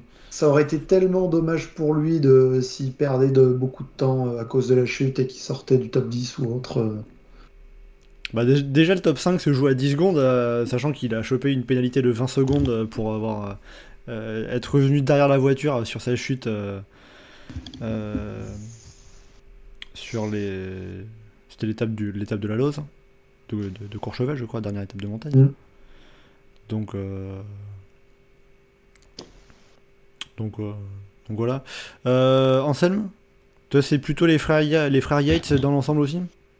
Ouais, bah pareil, j'ai pas tout entendu parce que j'avoue que mon coloc a allumé son enceinte, ce qui a... ça l'a connecté à mon ordi et j'ai perdu le son pendant une petite minute. Au début, j'ai pas compris, après j'ai vu le. Je me suis dit merde. Euh, mais ouais, enfin pareil, genre, ils ont été euh, et actifs et réguliers. Je- Honnêtement, au début du tour, je pense pas, enfin, je pense pas qu'on les voyait au- aussi. euh, aussi fort, aussi régulier. Euh, Adam était annoncé comme le potentiel leader de, de la UAE parce que Pogacar, on en savait, savait pas trop son niveau, mais c'était surtout du, enfin, on savait que c'était un peu du bluff. Mais euh, enfin, ils ont commencé le tour sur les chapeaux de roue et au final, même s'il y a eu des étapes où ils étaient moins en forme, euh, Adam s'est montré comme clairement le 3 ou 4e peut-être derrière Gall sur la fin de tour. Mais, et Simon enfin, ont quasiment toujours été supérieurs à Rodriguez, Bilbao, hormis peut-être quand Rodriguez va chercher son étape. Mais euh, enfin, clairement, ils ont été très, très réguliers. Et euh, bah, euh, est-ce qu'on va les voir jouer la gagne sur un grand tour prochainement? Est-ce qu'ils vont revenir sur le Tour de France ou pas? Parce que autant Adam comme Simon euh, auraient intérêt à retourner sur un Giro ou une Vuelta pour euh, aller chercher un autre grand tour. Après, tout dépend de- des libertés que peut avoir Adam Yates et euh, des parcours pour Simon. Oui, après. Simon, en étant chez Jayco, il a un peu plus de, liberté, puisque c'est le seul leader en montagne capable de viser un, un grand tour, en tout cas. Alors qu'Adam, bah, il va falloir euh, se plier entre, euh, entre le jeu des chaises musicales euh, pour du placement des coureurs chez UAE. En tout cas, voilà, pour l'instant, il est chez eux. Il, est, il était arrivé d'Ineos. Bon, c'est vrai que aussi j'avais vu pour, pour Simon Yates, c'était quand même aussi le premier grand tour qui finissait depuis son podium sur le Giro 2021. Il avait abandonné les trois derniers, alors pour, pour diverses raisons, mais du coup il y a aussi un côté où bon, ça c'est bon, il, peut de nouveau arriver à finir un grand tour sans pépin, sans, problème. Ça joue un peu aussi quand même. Euh, Alex, de ton côté, euh, qu'est-ce que qui, qu'est-ce qui t'a marqué derrière Vingegaard et Pogacar? Euh, je vais dire Félix Gall, qui finit très fort. C'est quelqu'un qui a aussi qui a perdu du temps un peu bêtement en première semaine, mais qui s'est bien rattrapé, qui a fait une troisième semaine à défaut d'être intelligente, euh, qui, a été réussie et qui a été impressionnante. C'est le seul qui arrive à. Il revient à la pédale sur euh, Vingegaard Pogacar. Bon, certes, c'est parce qu'il se regarde, mais il revient à la pédale sur eux quand même dans le, dans le Platzer Vassel. Il va aller chercher la victoire euh, dans le col de la Loze après avoir échoué euh, à la Reims, je crois, après Marie Blanc face à Henley. Euh, il, a, fini très très fort. C'est limite une déception qu'il ait perdu autant de temps euh, avant parce que tu sens qu'il pouvait faire vraiment un bon résultat au général. Mais bon, euh, on va peut-être que avec autant de retard au général, il n'aurait pas pu prendre les échappées aussi bien. Mais du reste, sa victoire à Courchevel après le col de la Loze a été e- excellente. Quand il revient à la pédale sur le plat de Vassel, là aussi, ça a été très impressionnant. On- on- Tout ce qui se passe après, on va, on va oublier, mais enfin, l'Autrichien, il a été quand même à à un niveau euh, plus que plus qu'inattendu. Euh, sur le chrono, où je pense que beaucoup, dans, beaucoup de gens, dont moi, le donnaient, allez, il va se prendre 3-4 minutes, euh, il est à chier. Au final, il fait un des meilleurs chronos des, euh, favoris. Franchement, il a, fait, une très bonne troisième semaine et il a fait un, Tour de France excellent au final. C'est vrai que Félix Gall, euh, tu disais, il a perdu beaucoup de temps au début. Sur sur la deuxième étape de Saint-Sébastien, il finit à 5 minutes. Donc c'est-à-dire que si par, alors euh, c'est cyclisme fiction bien, évi- bien évidemment, mais si on, s'il finissait, en finissant ne serait-ce que dans le groupe de O'Connor, Guillaume Martin, à perdre 4 minutes de moins, bah il se retrouverait quatrième du général. Sauf que non, parce qu'il y a du temps qu'il a récupéré un échappé dans lequel il aurait pas pu se glisser, donc il serait peut-être à la même place. Voilà. C'est pour ça que j'ai dit que c'est du cyclisme fiction. Mais il cela dit, après, euh, Félix Gall, les- enfin, je crois qu'il prend deux échappées. C'est euh, euh, Larens où Inley gagne, Inley qui était déjà devant lui au général. Et, euh, Inley qui et était, qui Courchevel. était pas loin au général, hein, euh, quand il prend Bah, Bah, il prend jaune, donc oui. Il prend le jaune. Donc euh, au final, euh, enfin, il n'y a pas eu, plus, plus proche au général, euh, Gall aurait pas, pas forcément. euh, alors, peut- alors il aurait peut-être couru différemment, ça oui. Peut-être qu'on l'aurait pas envoyé prendre l'échappée à la Reims par exemple, chez G2R. Euh, mais euh, je suis pas sûr que ça aurait- que qu'on aurait dit non, lui on le laisse pas partir. Et après, enfin. Après, c'est de la fiction, dans la, la Lose, il aurait peut-être été au, enfin, peut-être cinquième ou quoi, mais à la pédale. Oui, voilà, ça, ça- forcément, euh, peut-être peut-être que chez AG2R, on aurait été un peu plus conservateur et, euh, et moins offensif en se disant non, non, on va d'abord préserver la Non, cinquième place avant de jouer une étape. Euh, C'est pourtant pas le style de la G2R. Pourtant, avec O'Connor l'année dernière à Tignes, euh, il était pas si loin en général. Euh... C'était il y O'Connor, a deux ans. de, de- 2021, O'Connor. Après, Oui, ouais. pardon. Ouais, ouais.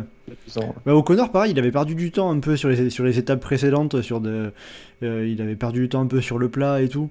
Alors, Ouais, mais euh, c'était pas aussi minutes. conséquent. Ouais, ouais. Parce que il- me semble qu'il revient, il revient deux ou troisième, peut-être troisième du général. Ouais, deuxième, Euh, je crois. Ouais. Enfin, il remonte sur le podium à ce moment-là, juste après sa, sa victoire de l'étape à Tignes. Euh, ouais, c'est vrai. Euh, bon, voilà, après, euh, alors, euh, dans le chat, ça a pas mal cité euh, Félix Gall, justement. Euh, aussi euh, les frères Yates, euh, Carlos Rodriguez, Christophe qui nous dit euh, Rodriguez, sans sa chute, peut faire troisième et il est très jeune. C'est vrai que justement, c'était son, son, premier, gr- son premier Tour de France à lui aussi, son deuxième grand tour. Il avait participé à la Vuelta l'année dernière pour, pour découvrir les grands tours. Euh, Carlos Rodriguez, je vais juste vérifier son âge, mais euh, 23 Deux ans. ans 22. Euh, 22 ans, il est- c'était en 2001. Donc il a un an, de, un an de moins que Remco Evenpool par exemple. Et 3 ans de moins que, que Tadej. Euh, donc oui, forcément, euh, faire, euh, faire cinquième d'un Tour de France à 22 ans, c'est pas donné à tout le monde. Pour son premier Tour de France. Donc il y a aussi un côté où c'est très prometteur. Puis évidemment, on n'est pas vainqueur du Tour de Gironde Junior par hasard. Voilà, bref, comme ça c'est placé. Euh, bon, voilà, en tout cas pour le, pour, le classement général. Euh, alors, je sais, y a deux coureurs dont vous avez envie de parler. On va en parler côté français, euh, parce qu'on va faire le bilan un peu global, complet des, de nos coureurs français. euh, et ces deux coureurs, c'est David Godu 9ème, Guillaume Martin 10ème.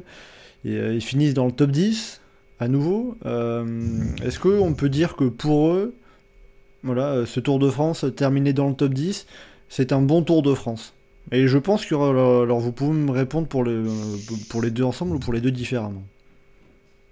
Pour Godu, non. Pour Martin, oui. Alors pourquoi pour Godu, euh, c'est pas un Tour de. France réussi? Bah, déjà parce que ça correspondait pas à ses objectifs affichés. Son gros objectif, c'était euh, je vais faire mieux que l'année dernière, je vais faire podium. Au final, il fait 9 Il n'arrive pas, même pas à se consoler avec une victoire d'étape ou je sais pas quoi. Il a été plus ou moins invisible. Pour lui, c'est très clairement un mauvais Tour de France. Les objectifs sont totalement ratés. Il, il a rien pu faire. En revanche, pour Guillaume Martin, lui, il a jamais visé le podium. Il a, s'est jamais dit, moi, moi, je vais viser le podium. Il a dit, euh, moi, je veux faire un top 10. Il a fait dixième, il a fait son top 10. Je crois que c'est un des cours les plus réguliers. D'ailleurs, euh, j'avais vu passer une stat comme quoi euh, Guillaume Martin, en termes de nombre de top 10 sur le Tour de France, il était, euh, c'était une stat assez impressionnante, en tout cas au niveau des Français. Euh, je sais plus où je l'ai vu passer, c'était sur le forum, mais ça m'avait Parce marqué. que, bon, euh, des top 10 sur le Tour de France, il en a deux. Donc, bon, en termes de stats, à mon avis, t'es pas sur celle-là. Non, Ah, c'était pas le... sur- non, C'était pas sur cela, mais c'était laquelle? Parce que des top 10 dans les grands tours, il en a deux sur le tour, il en a une sur la Vuelta. Parce qu'en général, justement, il était toujours placé entre 11 et 15. Mais il y en a une sur le Giro aussi, non? Non, non, Non. il fait 13, Non, il- il fait 13, 14, 15. Ouais, quelque 12 ou chose comme ça 13, sur le Giro. À 14.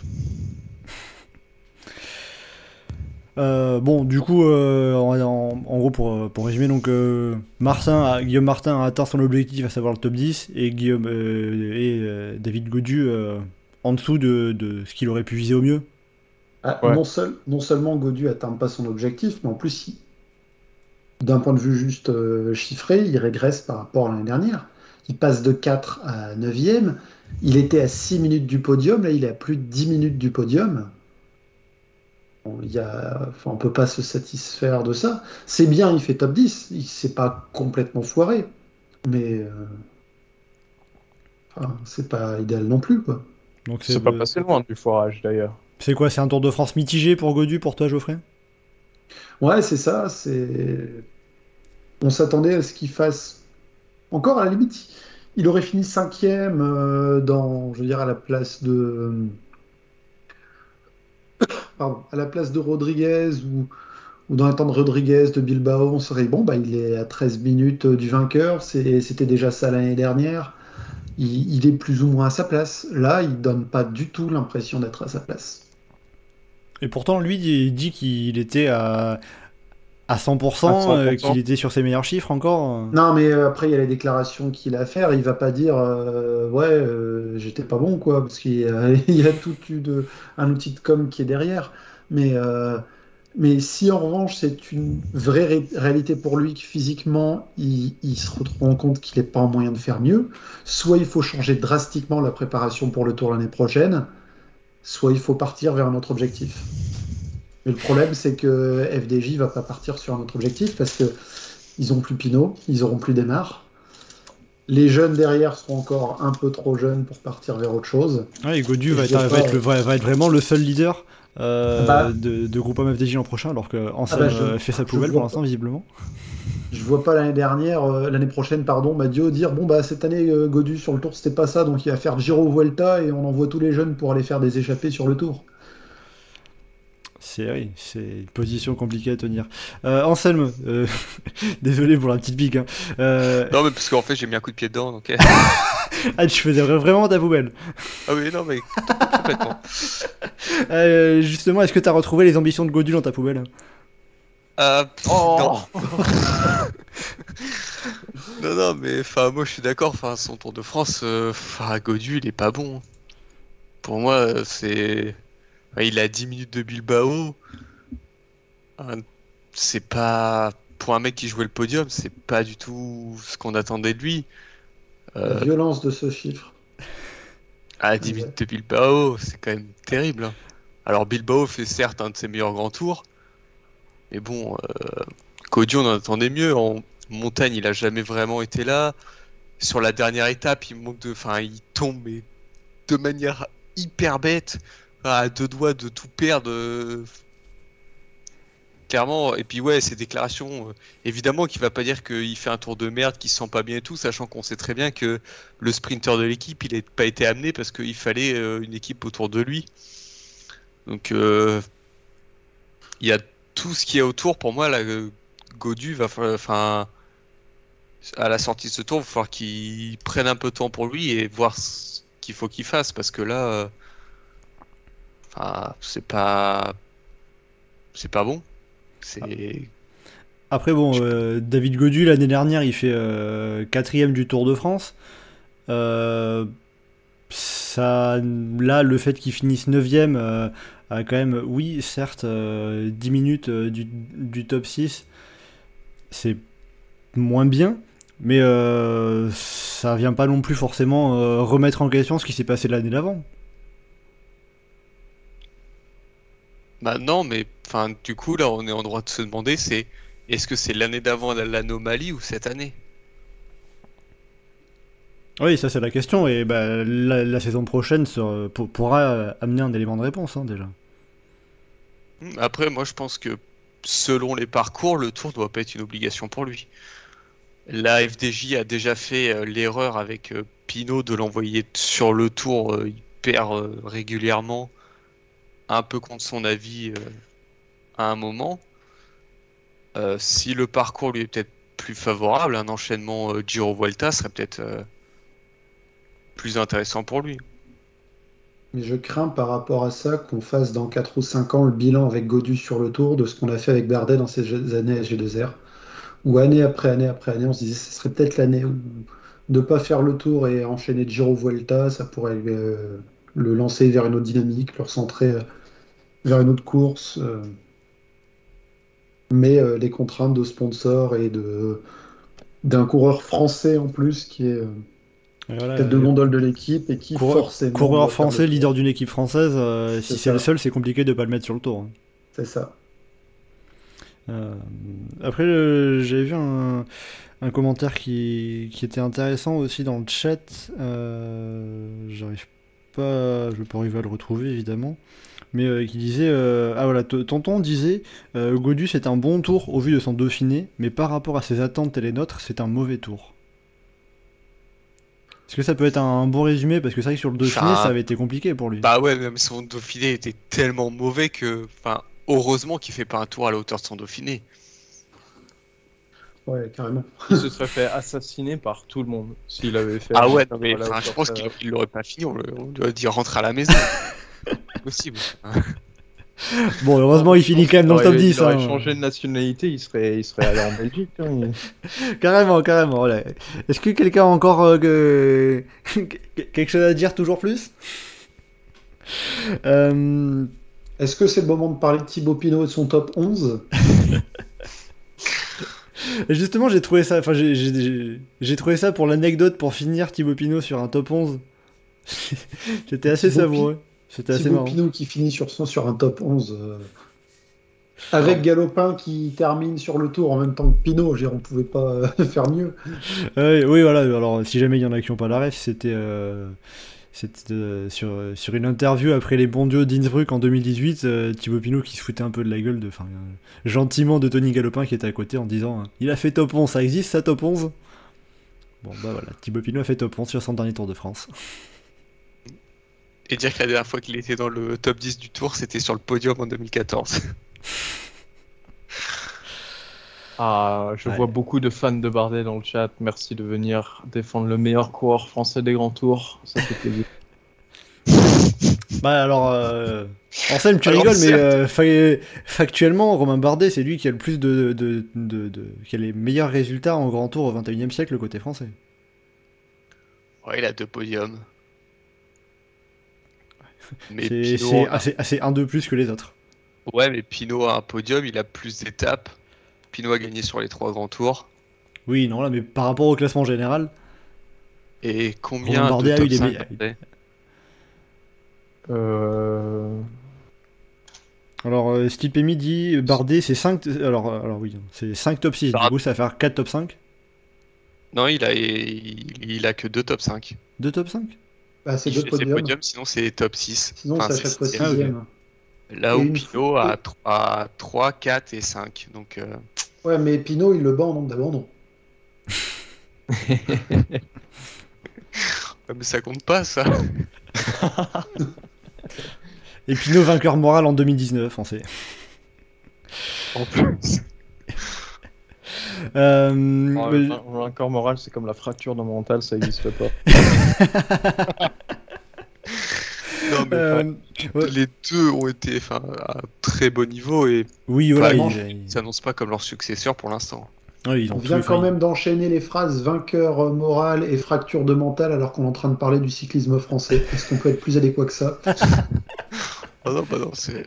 On parlait de top thème. 10, euh, on parlait de top 10, ça collait pas mal, je pense, ouais. Et de top 11. Euh, justement, pour revenir à Thibaut Pinot, qui, a, donc disputé son dernier Tour de France. Bon, il l'a assuré lui-même, il va pas revenir sur sa décision de prendre sa retraite à la fin de la saison. Euh, Est-ce qu'on peut dire que Thibaut Pinot euh, sort par la grande porte après ce qu'il a fait sur ce Tour de France? Dans l'absolu, il aurait pu faire mieux, mais il sort du Giro, donc ce qu'il a fait là, c'est déjà super vu le Giro qu'il avait fait avant. Ouais, ouais, c'est bah, de toute façon des coureurs qui ont enchaîné Giro Tour de France et c'est lui qui est le mieux classé au général. hein. C'est c'est quand même un, un- indicateur. Euh, Alex, qu'est-ce que tu en penses toi? Euh, bah, je trouve que pour moi, sortir par la, la- grande porte, ça, ça voudrait dire euh, gagner.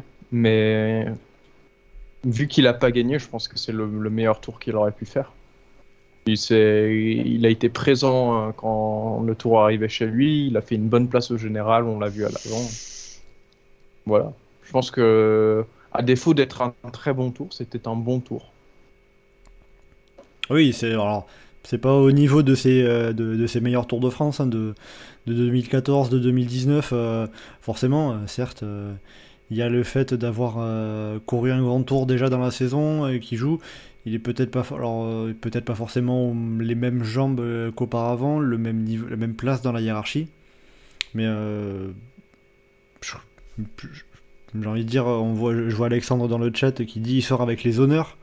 Je dirais, euh, ça, ça résume bien un peu ça, on va dire. Anselme, qu'est-ce que tu en penses?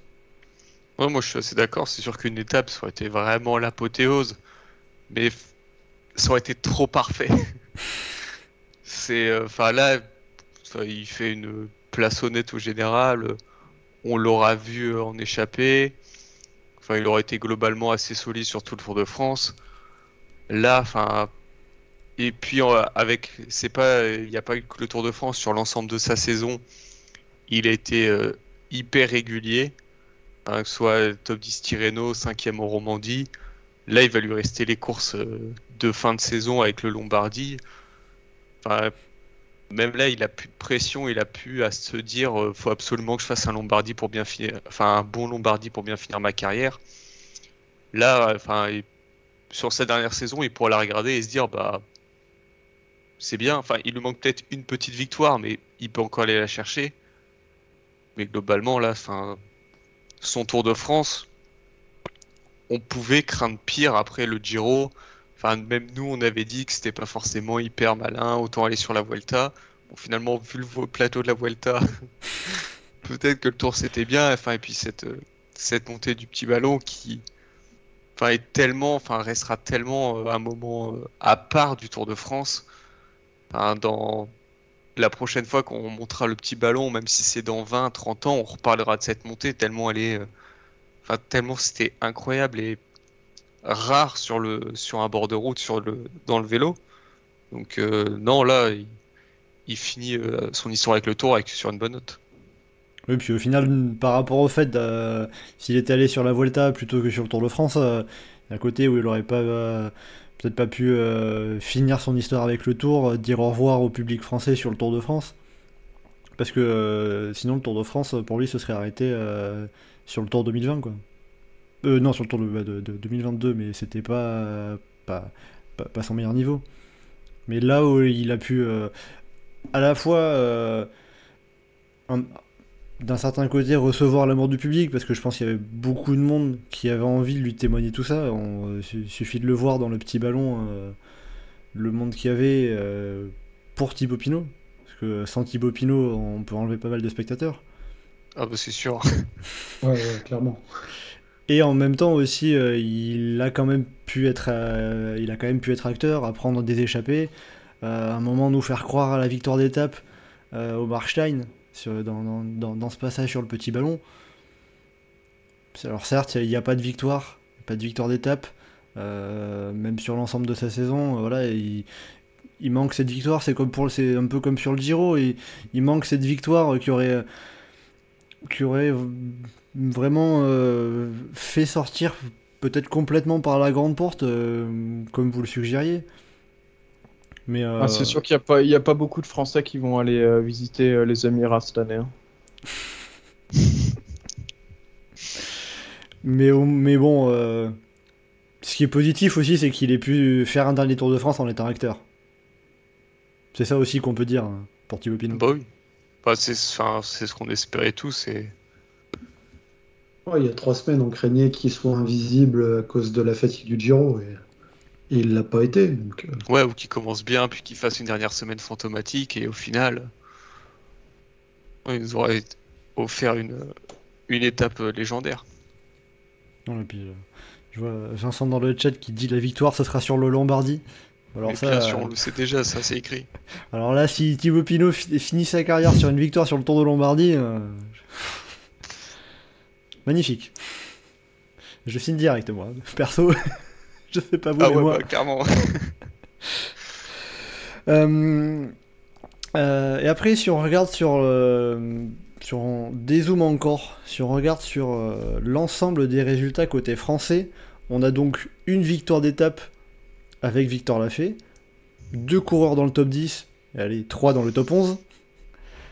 Est-ce que ça a fait un, un Tour de France euh, réussi, un bon bilan global pour le cyclisme français? Si on regarde Non. que les coureurs français. Alex, non. Non. Donc tout le monde dit non, c'est bien ça? Ça passe à peu près, ça sauve les meubles, mais euh, non. C'est pas un bon bilan. C'est-à-dire que- qu'est-ce qu'on aurait pu espérer de plus? On aurait pu espérer un mec dans le top 5, on aurait pu espérer gagner deux ou trois étapes. Et, euh, Notamment sur les étapes. euh, Qu'est-ce qu'il y est-ce qu'il y a des moments en particulier où on, peut se dire avec le recul, euh, là ça aurait pu basculer du bon côté pour un Français Bah, S'il y avait une présence un peu plus forte dans certaines échappées, hein. le nombre d'échappées qui se retrouvent à partir devant et on se retrouve à, à se prendre la tête dans les mains en se disant Oh là là, les- tous les Français qui ont raté ce coup-là, toutes les équipes françaises qui ont raté ce coup-là, c'était le cas aussi. Bah oui, c'est globalement les équipes françaises qui ont raté les échappées. Et hein. quand les, quand les Français se retrouvent dans l'échappée, t'as toujours un mec qui va tous les crucifier à la fin et t'es là, putain, pourquoi est-ce qu'ils ils ont pas euh, pourquoi est-ce qu'ils ont pas suivi ce coup-là euh, Pourquoi, pourquoi est-ce que lui il était dans l'échappée euh, justement quand nos Français étaient bons? Voilà. Ouais, bah il y a, y a plein de fois où les Français sont dans, sont dans des échappées co- co- conséquentes et euh, ils se font un peu piéger et ça finit en fond, en fond de groupe. euh, euh, voilà. Au final, en, en échappée, les résultats, c'est les meilleurs résultats, c'est Total Energy qui fait trois podiums avec Pierre Latour au Puy de Dôme et Mathieu Burgodeau à, à Saint-Gervais, bien loin de Wout Pouls, et, et à Belleville en Beaujolais, derrière Enfin. Zeguiri qui était déjà parti. Après, le, le débat peut aussi partir si on analyse sur les équipes, avec les équipes françaises en général. Et là, euh, par rapport aux coureurs étrangers, ça reste le niveau. AG2R a un bon bilan, Cofidis a un excellent bilan.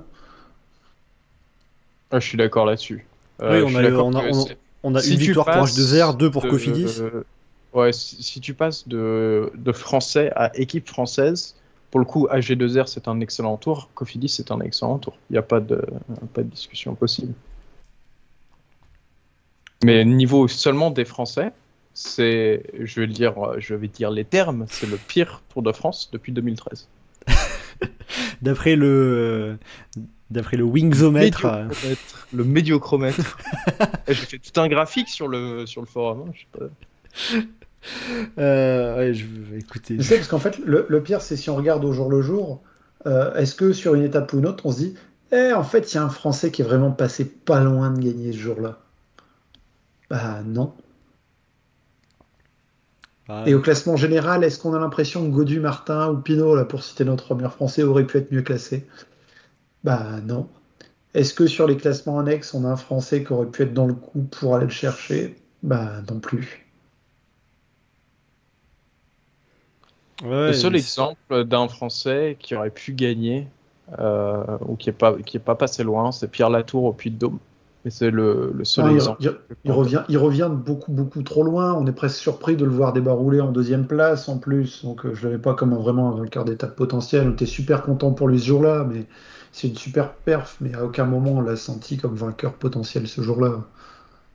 T'as aussi, euh, du coup, par contre, là c'est autre chose. C'est les échapp... les Français qui étaient forts, mais le peloton qui a pas voulu les laisser, c'est la, la dernière étape avec Pinot et Barguil qui étaient tous les deux très bien, mais Il y avait- euh, UAE qui ne laissent pas.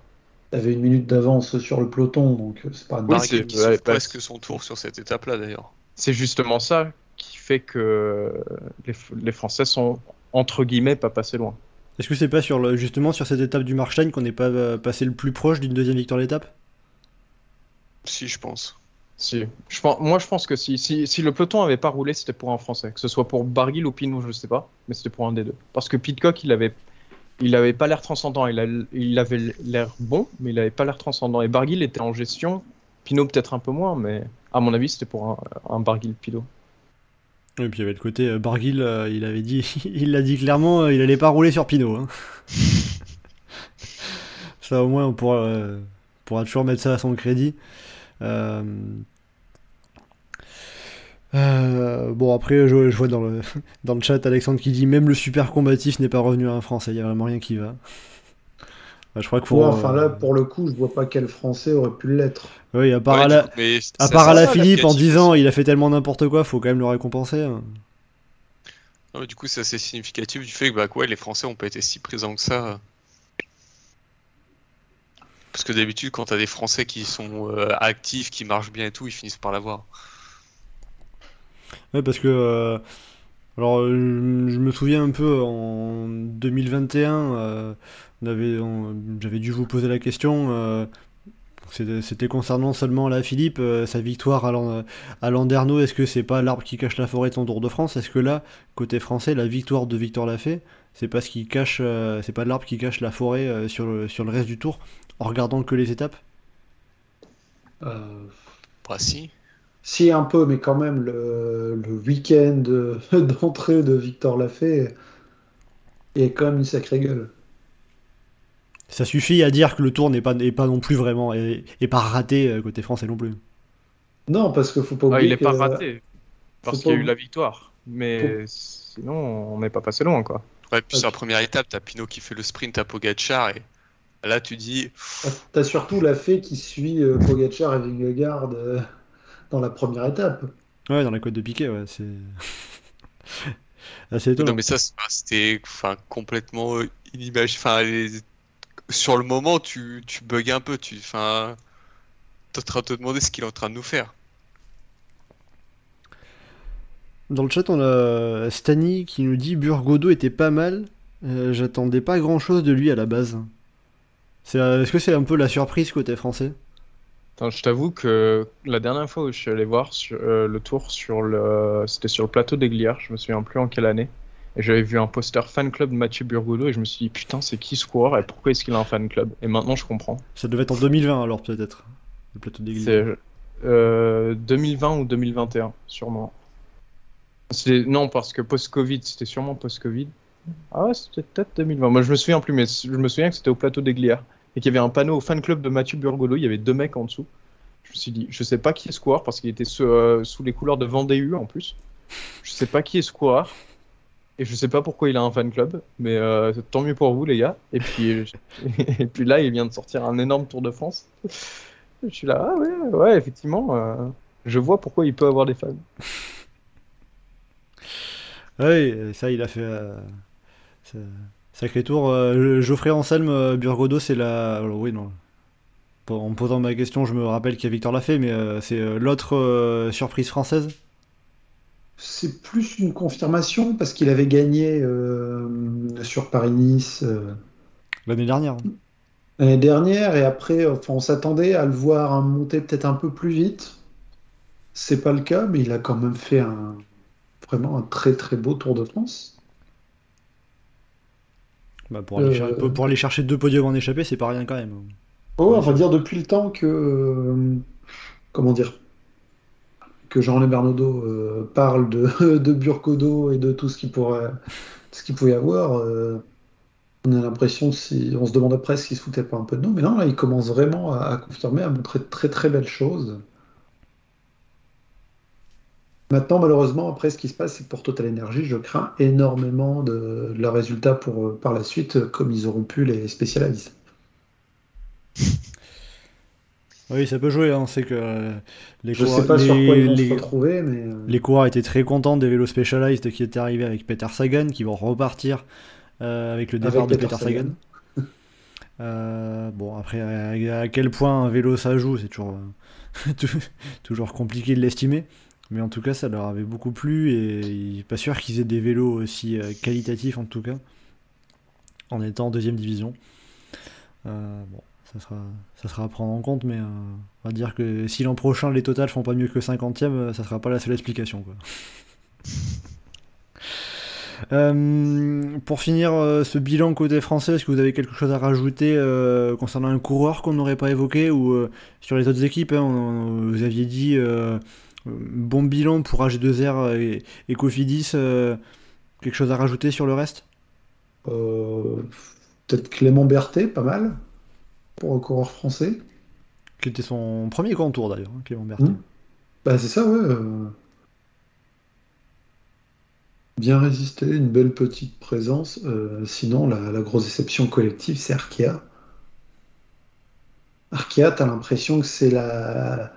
qui sont là comme euh, petite équipe française invitée et ils ont une wildcard juste parce qu'ils sont français et qui vont peser par deux trois échappées et, de temps en temps ils ont un mec qui va les faire un petit fond de top 10 mais euh, Les Français d'Arkea, en fait, euh, t'as vu Guglielmi sur deux étapes alpines, t'as vu Barguil sur euh, les deux dernières étapes. Et les sur reste, de la place euh, dans la plaine en première semaine. Ouais, c'est ça. Et puis Mozzato, Mozzato vois, qui a fait, là. euh, ah oui, après, effectivement, il a fait, il a fait 5, 6, euh, il a fait 5, 7, 8, 10. euh, effectivement, il était là.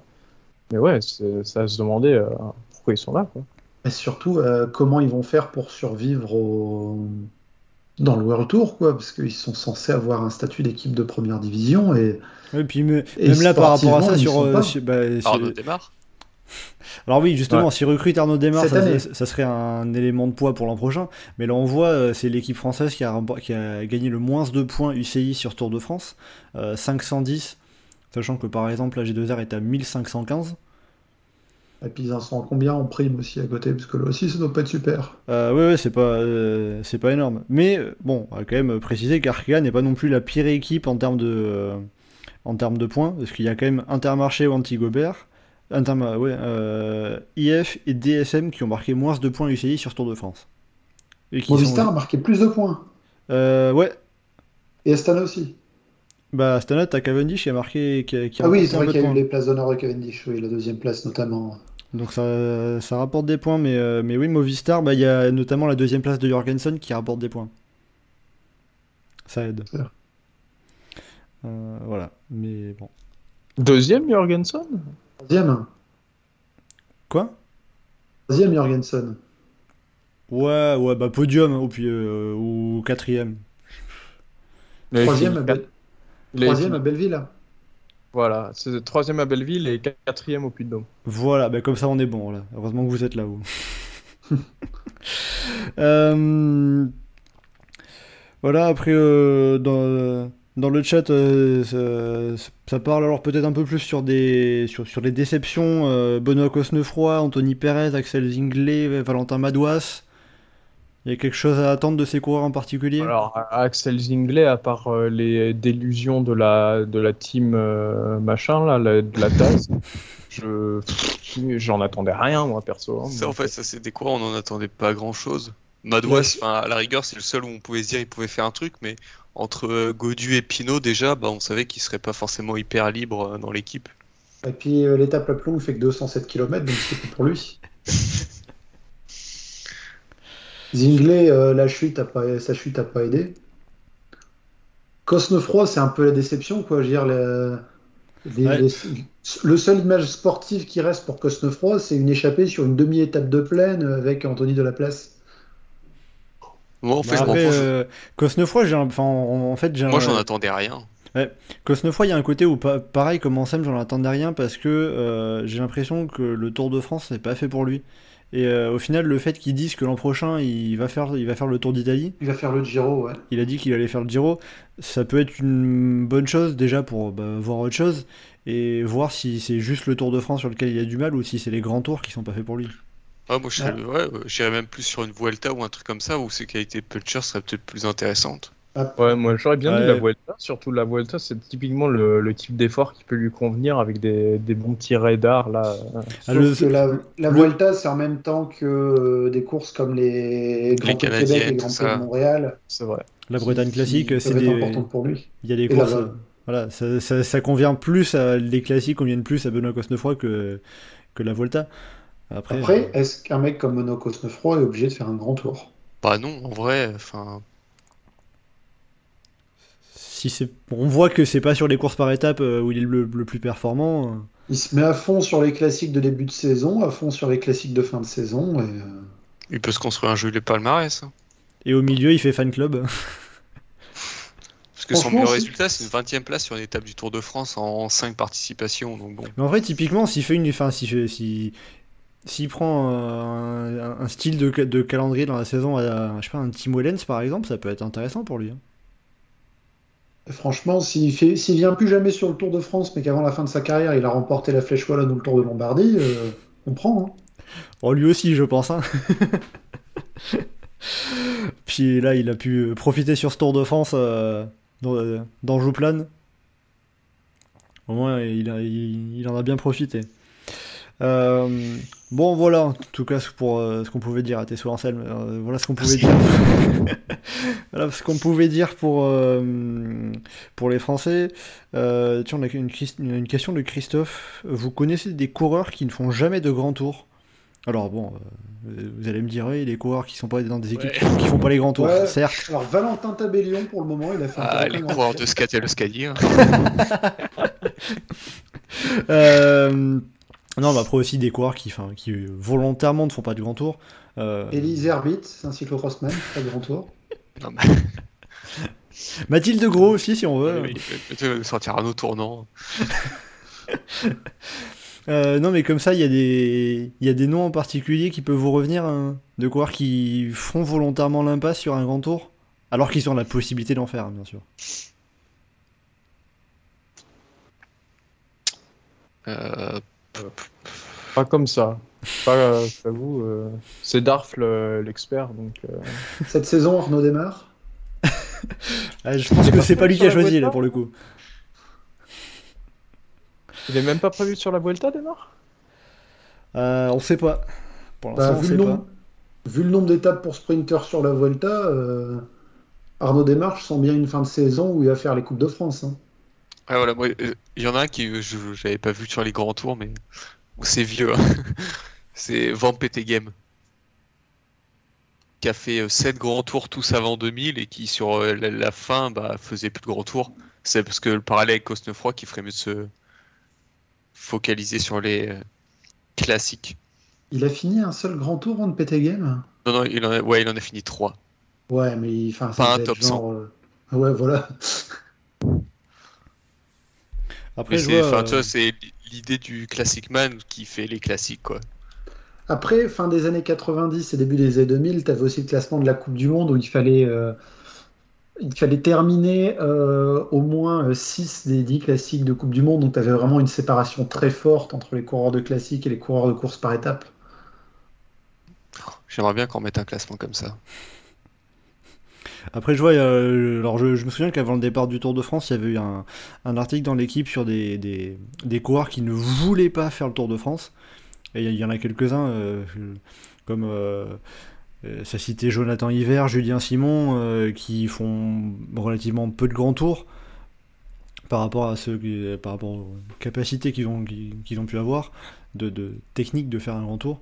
On se souvient aussi de, euh, par exemple, Rissou Serrada qui, qui, avait, qui avait dit plusieurs fois non, moi, je veux pas faire le Tour de France, et puis Cofidis l'envoyait quand même sur le Tour de France. Euh, dans, dans le chat, ça propose Rebellin, mais non, Rebellin a fait top 10 euh, du Giro. Ouais, puis il a fait, il a fait top 10 de la Vuelta aussi. Ouais, Puis on fait, pas, il en a on fait est- pas mal. Il a fait 19 grands tours. bon, on n'est pas au même niveau que, que Benoît Cosnefroy en même temps. Je crois que Euh. des coureurs qui ont fait aucun grand tour en ayant la possibilité d'en faire, ça doit pas vraiment exister. Ou alors euh, Dark va nous trouver la stat. euh, Alors justement, je voyais dans le chat euh, Ah, Alexandre là, j'ai qui- pas vraiment de nom Alors- qui me vient en tête. hein. Alors euh, dans, dans le chat, j'ai Alexandre qui proposait euh, Simon Spilak. Et c'est vrai que euh, Spilak a fait que 5 grands tours. euh, et jamais, en, j- jamais en réussite.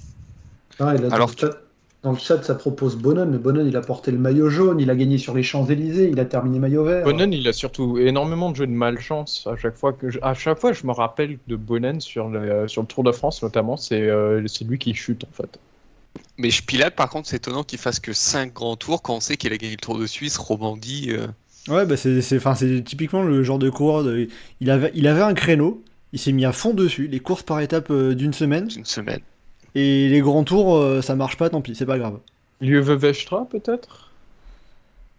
Euh, Il a fait le tour Vestra. Ouais, on a fait 7 des grands tours. Pas de réussite. ouais, mais- c'est- C'est vrai, il en a fait déjà un peu plus que Simon Spilak. On va dire que Simon Spilak, ça va être notre point de référence. Ouais, Allez. Cunego, il a fait, il a fait maillot blanc, il a fait 6 du tour. euh, Euh, Cunego, il a gagné- Giro- il a gagné un Giro, déjà. surtout. Oui, en plus Non, mais parce qu'il dit il faisait jamais le tour. Oui, oui, ah oui. Bon, Mais euh, le Si, Tour de j'avais France, pas lu la question en effet. ouais. Il a fait 6 de Désolé, Tour de Thomas. France. Armstrong, il a gagné à Limoges en 95, donc euh, c'est. Ouais. Il a un classement sur- sur un grand tour. Euh, bon, avant de partir dans tous les sens, on va Ouais, revenir- on- je vous propose de revenir au tour de cette année. Ouais, ouais, parce que quand on digresse comme ça. euh, bon, pour les auditeurs qui sont en live, là, quand on commence à se poser des questions comme ça avant de préparer un enregistrement classique, on peut être parti 15, 20, 30 Ouais. minutes. euh, Voilà, c'est-à-dire que on- si des fois on arrive avec un quart d'heure de retard, c'est qu'on est parti sur un sujet comme ça. euh, le- ça. Je crois, que sur un, je, je- je crois que sur un live de Giro ou le premier du tour, on est parti sur, euh, c'était parti sur le Tour de France 2006. hein. Ouais, et puis on a enregistré 50 minutes avant le départ, enfin euh, après l'heure prévue. Voilà, c'est c'est ça aussi. Euh, bon, euh, alors j'avais noté un Maillot petit vert point concernant les sprinters ou le maillot vert. Alors on va pas revenir sur euh, waouh Jasper Philipsen, il était vraiment trop fort sur le sur, sur- sur le maillot vert. Bon voilà, il a gagné quatre étapes. Il a Bah, dominé Steve de la Chenel. tête et des Moi, je dis épaules. juste parce que j'y pense, mais Steve Chenel, il a fait que deux grands tours. Euh, on l'a entendu tout de- pendant trois semaines. et- Il n'en a pas fini un seul, il a jamais fait le tour. Euh, bon, est-ce qu'on peut y aller sur le Ouais, sur les allons-y, sprinters allons-y sur le Anselme vert. tu, tu, tu nous permets d'avancer? Ouais, ouais. Euh, donc du coup, euh, Jasper Philipsen, largement maillot vert, enfin largement vainqueur du classement par points, euh, avec euh, 119 points d'avance sur Mats Pedersen. Euh, je calcule comme ça à l'arrache, euh, j'espère que j'ai pas fait de faute, d'erreur. Euh, mais il a été battu. Il a été battu euh, hier dimanche euh, à l'arrivée sur les Champs-Élysées avec la victoire d'étape de Jordi Meus. Est-ce qu'on peut dire que cette victoire de Jordi Meus au sprint ça prouve que les sprinters, ils avaient finalement un peu raison de croire en leur chance, qu'il y avait un côté où ils pouvaient faire quelque chose face à Philipsen, ou c'est un cas un peu trop particulier Non, mais même si Philipsen a gagné, les autres auraient dû croire en leur chance, sinon ça sert à rien d'aller sprinter. Non, mais par rapport au fait de d'emmener, de, de, venir rouler euh, pour, pour, pour, préparer euh, les, équipiers qui roulent pour emmener euh, l'étape pour éviter que les baroudeurs bah essayent de se jouer l'étape. Il y a toujours une possibilité, il, se, il peut se faire enfermer, il peut être moins bien. Parce qu'après, enfin, vous disiez souvent, enfin vous disiez pas mal, les dernières fois, ouais franchement, Philipsen il est trop fort, faut que les autres laissent, faut que les autres équipes jouent les échappées. Oh, peut-être qu'ils ont dit ça, pas moi.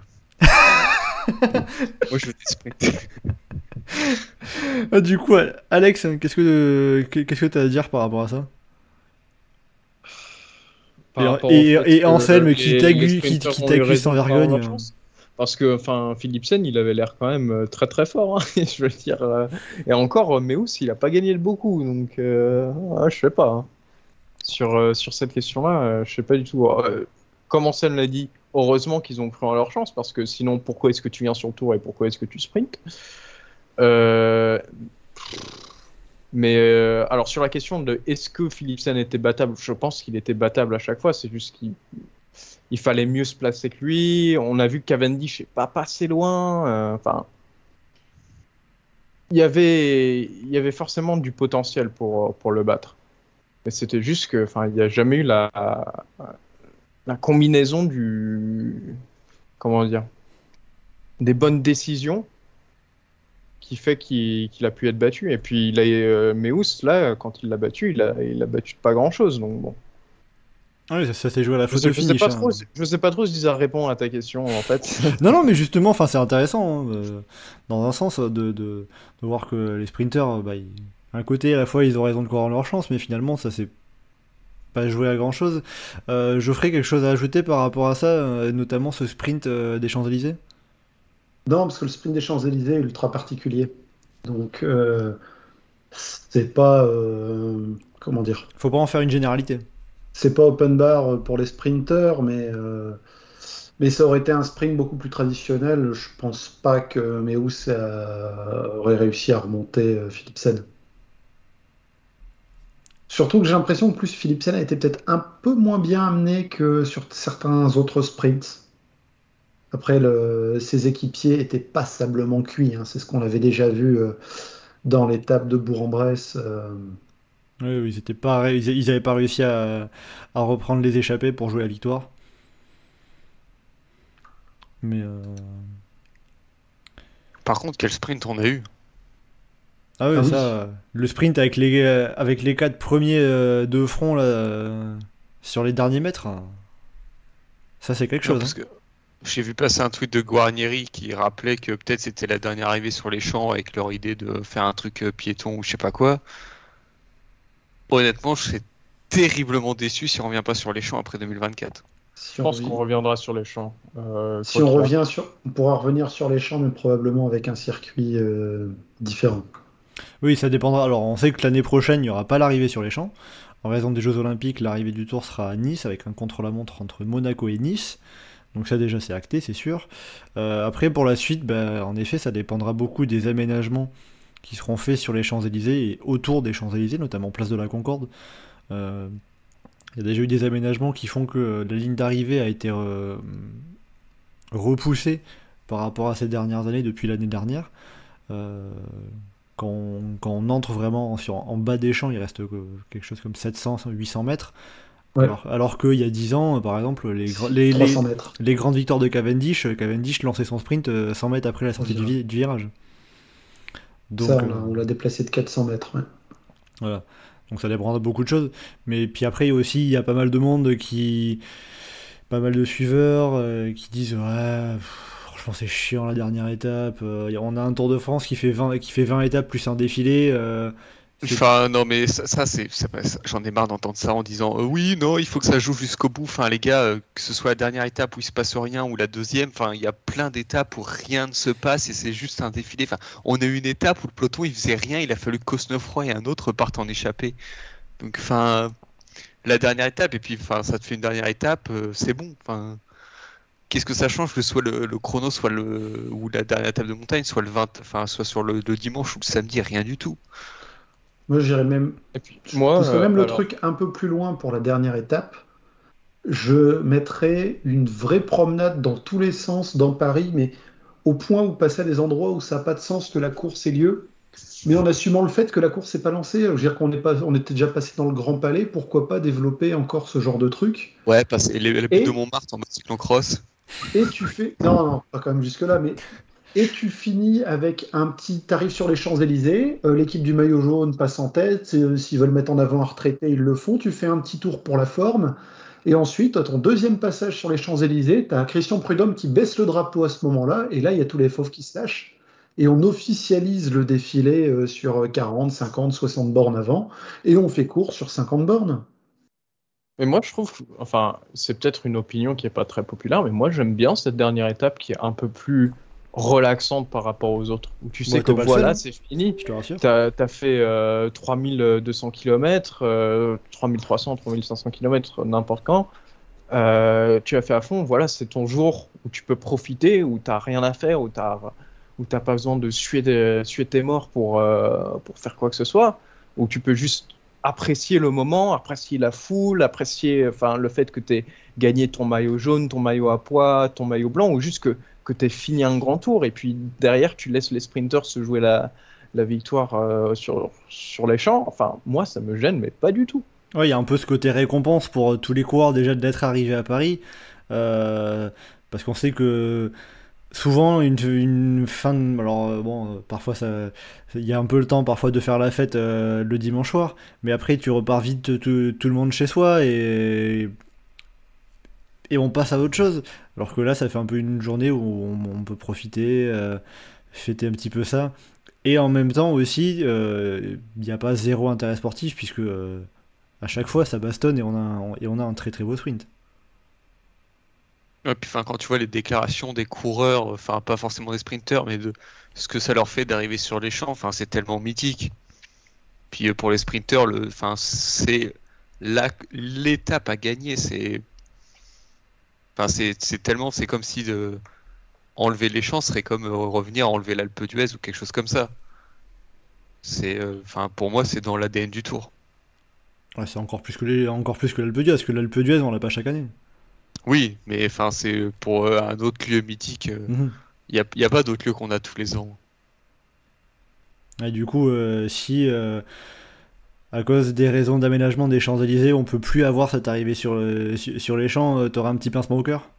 Je retrouve Anne Hidalgo, je les retrouve. je prends la tête d'ASO, c'est pas, et puis je, je, trouve un truc, on fera la, on le construira autre part, on fera les champs. Bon, après, ça sera juste le circuit. Il y aura comme PCM au plus bas graphisme un champ, mais le, design du circuit. bon, après, bien évidemment, on sait pas ce qui va se passer à partir de 2025. Hein, c'est encore beaucoup trop tôt pour le savoir. Euh, rien n'indique que, que l'arrivée des Champs-Élysées va disparaître. Donc, on verra bien ce qui se passe. C'est vrai qu'il y avait eu euh, pas mal quand France TV avait fait son petit teasing tout, au long de la journée dimanche pour dire que Christian Prudhomme a une très, une très belle annonce à vous faire. Il y en a qui s'étaient dit Ah, par rapport aux Champs-Élysées, c'est ceci, cela. C'était absolument pas ça. C'était l'officialisation euh, du tunnel du chat chaque année. je, me, demande si certains auraient pas préféré, quoi.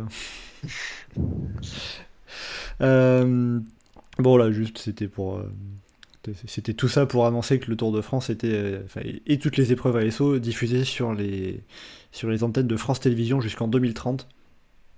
Voilà, donc euh, Tour de France, Paris-Roubaix, Dauphiné, euh, Paris-Roubaix, le marathon de Paris aussi, voilà, c'est vraiment la, complète, la totale. bon, voilà, sur, les, sur les sprinters, si vous avez quelque chose à, à ajouter, c'est le moment ou jamais. Voilà, je pense qu'on a, on a fait le tour de toute façon. Euh, Philipsen avait, euh, avait assez vite plié les débats, comme on en avait parlé. Euh, on avait parlé aussi des, du classement de la montagne, remporté par Giulio Ciccone. visiblement, ça vous avait pas trop, ça- ça- ça- vous avez été un peu déçu, mais est-ce qu'on peut dire que Chicone, ça fait quand même un beau vainqueur, un coureur qui s'est battu au moins pour aller le chercher? Bah, ça fait un beau vainqueur parce que ces dernières années, le mec qui le gagnait, il faisait pas exprès de le gagner. Maintenant, Bah, J'ai envie de revenir vraiment à la Philippe, quoi, parce que même euh, Bardet en 2019, il lui tombe entre guillemets par Ouais, hasard, parce que étape, euh, ouais. il, le, il gagne des points sur deux étapes au total. Et après, c'est euh, Pogacar, Vingegaard, Vingegaard, c'est-à-dire trois fois de suite le vainqueur. Bah, c'est ça. Maintenant, le, le fait est en quoi Pour moi, c'est pas non plus un super vainqueur du maillot à poids parce que il se battait pas contre ses poursuivants, il se battait contre le barème. Il y a un moment où il s'est battu un peu contre Paulès, mais quand, quand Chicone a- c'est vrai que quand a commencé à s'y intéresser, Paulès commençait à décliner. En fait, le, problème un peu qu'on a eu euh, sur, avec, j'ai envie de dire, ce- cette bagarre pour les poids, c'était pas euh, que Chicone le gagne, parce que Paulus, il était déjà en, de- en dehors de la course, c'est plus Chicone qui se battait pour pas le perdre. Tout simplement face à des gens comme Vingegaard Pogacar, qui, enfin, qui allaient le gagner, mais sans, sans, sans le jouer. Donc ça enlève un peu de la saveur. C'est pas comme si tu, tu te battais pour, euh, pour, le maillot à poids. C'est un peu, je sais pas, c'est un peu bizarre. Ouais, c'est toutes tes questions du barème. hein. Forcément, euh, avec en plus, euh, c'est six catégories, hein, puisque le col de la Loze avait les points doublés, donc euh, 40 points. Félix Gall, il a 92 points, mais il y en a 40 qui viennent sur un, sur un seul col. Ça fait un peu bizarre, forcément.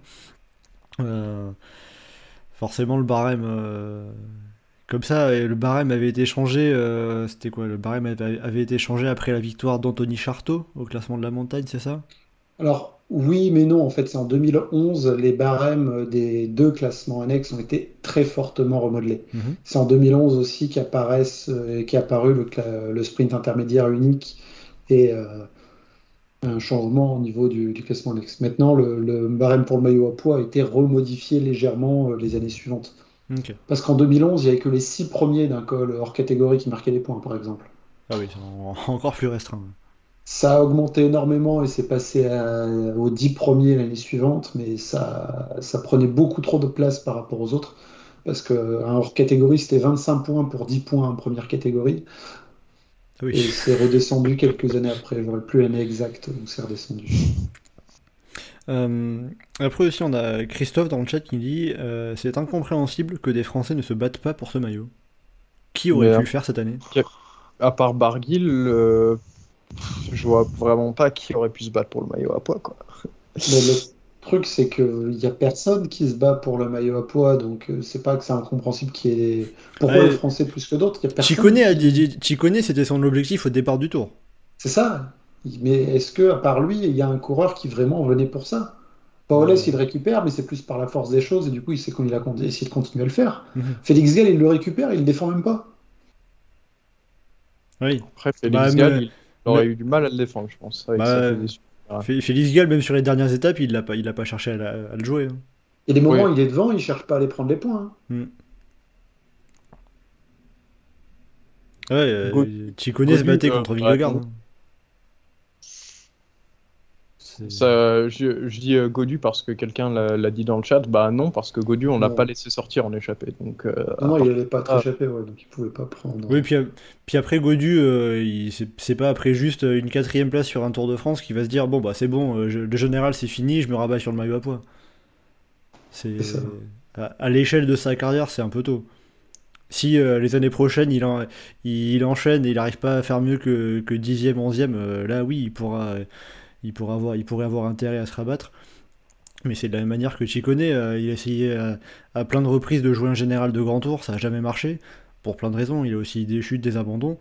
Euh, il s'est concentré sur les étapes, euh, les, les classements de la montagne, ça lui réussit. hein. C'est voilà, chaque, coureur est différent. hein. C'est. Mais euh, est-ce que, est-ce que comme ça, euh, à l'avenir, il y a un coureur qui, qui, qui pourrait euh, un peu se destiner à jouer le maillot à poids plusieurs années de suite côté français? Pas Godu vu qu'il peut pas faire le podium. un paré peintre, je pense, côté AG2R. Ouais, mais est-ce que G2R par va réponse, mettre euh, un mec dans l'échappée au... plutôt que de protéger euh, leurs coureurs qui vont faire entre 6e et 9e? Bah, ils l'ont déjà fait. Je- je- en 2014, par exemple, Blel Kadri était parti en échappée à Géraldmer alors que Perrault était ultra bien placé au général. Ouais, mais Perrault, euh, il allait rouler à son rythme de toute façon, il allait perdre du temps à chaque étape euh, et il allait récupérer du temps sur le contre-la-montre, ce qui n'est pas le fort en général des coureurs d'AG2R à part lui. Et puis encore, euh, l'étape de Gérardmer, c'était pas non plus une étape où t'as besoin d'avoir euh, tous, tes coureurs- Ouais. tous tes équipiers avec toi. C'est une quasi-course de côte. oui. Non, mais. Tiens, je crois, je crois j'en ai un. Euh, le, le coureur là qui a jamais fait euh, de grand tour. Euh, Henri Suter, le Suisse qui a fait le doublé, euh, le premier doublé euh, ronde Roubaix. Il faisait beaucoup de classiques et de courses euh, d'endurance derrière dernier, genre les Bordeaux-Paris et des, des demi-fonds sur piste et des trucs comme ça. Il n'avait pas la Vuelta à l'époque et je pense pas qu'il ait fait le Tour ou le Giro. On va vérifier ça. Ça commence cette heure. T'es- t'es- S-U-T-E-R. D'accord. donc- SUTVR. Et le prénom, euh, Et le prénom, selon le pays dans lequel tu regardes, ça peut être Henri, Heinrich ou Heiri, vu qu'on traduisait les prénoms à l'époque. d'accord, En tout cas, effectivement, moi je ne vois aucun grand tour. Ah ouais, 31, Ça peut- euh. Donc Geoffrey, t'es quand, même- t'es- t'es quand même allé chercher très loin parce que surtout quand t'as parlé de, de Henri Suter et qu'on était sur le maillot à poids, je me suis dit ah euh, Joël Suter, ah ouais quand même il va chercher, il va chercher un peu loin quand même. Non, non, Ah ça, non, fait, le- ça fait tilt. euh, Bon voilà, il y a- On parle d'un mec qui courait dans les années 20. Ouais, il y a 100 ans. Après, c'est dommage, il n'était pas du bon contre- euh, côté de la frontière. Il aurait pu faire le Tour de France en 1940. Non, non, court Il a pris sa retraite, il s'est arrêté en 1941. Bah, j'ai dire, il s'est arrêté en 38, mais Il a, il a fait des courses jusqu'en 43. Non, il faisait des trucs sur piste ou des petits machins, du demi-fond. euh. Est-ce que vous voulez qu'on revienne à ce Tour de France 2023 ou, Ouais, ouais, ou carrément. vous avez vraiment C'était décidé quand- d'en avoir rien à faire? C'était quand même il y a pile 100 ans qu'il faisait le doublé euh, Ronde Roubaix. Est-ce qu'il a gagné le Grand Prix de Fourmi Le Grand Prix de Fourmi n'existait pas encore à l'époque. Euh, Il est apparu Ah, en c'est- 1928. Mais dans 5 ans, on a le centenaire du Grand Prix de Fourmi. Voilà, et bien on y sera. Oh, putain, putain, si, le, si on, on a des moyens, on mettra un plateau et tout, et puis euh, après, ça là, il nous fera le Chasse, patate en live à fourmi euh, Il faudra pas rater ça. hein. 2028. Euh, euh, bon, euh, bon, concernant ce maillot à poids, est-ce que vous avez quelque chose à rajouter Euh, Parce que bon, c'est vrai que ça, on a vu. Ah, je sais pas, je sais pas si niveau on l'a des dit, mais le barème n'est pas terrible. Quoi. Le maillot, ça serait bien qu'ils mettent des poids rouges un peu plus gros. Oh, et puis ouais, et pas euh, tout rangé là, comme ça, qu'est-ce qu'il est moche. Ah ouais. C'est pareil, euh, non mais le maillot à poids, il a rien qui va en fait. J'aime bien aussi quand même pour finir l'ironie d'avoir euh, le maillot à poids Leclerc remporté par un coureur de Lidl. Ouais. Des deux, de- de- des deux côtés, ça, je suis pas sûr que les sponsors soient extrêmement contents. Je sais que euh, j'ai vu euh, euh, le patron de Leclerc euh, qui était là en mode euh, Ah ouais, dans la grande distribution, on partage. Mais je, pense que c'était un peu un tweet de façade. hein. C'est un peu dans le même genre que les mecs euh, d'AG2R ou autres qui récupèrent le petit euh, maillot euh, Coupe de France FDJ. Hmm. Quand ils sont Ouais. de la Coupe de France, où ils tirent la gueule à chaque fois d'avoir un, un petit truc FDJ qu'ils sont obligés de porter et qui est quasiment devant leur maillot et ça masque leur sponsor à eux. C'est toujours. euh, Bon, ça va, ça aurait pu être pire. Ça... Il y a pire, c'est si, si c'était euh, la, la Coupe de France Groupama. Alors, en, en termes de sponsors, ça aurait été- déjà Mm. été un peu plus. Après, je suis pas spécialiste de, de- de tous les sponsors français, mais. euh. Euh, bon, enfin bon, voilà. Euh, Bon, en tout cas, dans le chat, ça vous rejoint sur le maillot qui est dégueulasse. Euh, et c'est pas le seul, puisque le maillot vert était quand même pas non plus très réussi. Oh, qu'est-ce qu'il est moche ce nouveau vert. On le voit pas et tout. Enfin, Ah, le, le principe du maillot distinctif que tu repères pas. non, et puis l'autre, enfin le vert, il était mythique.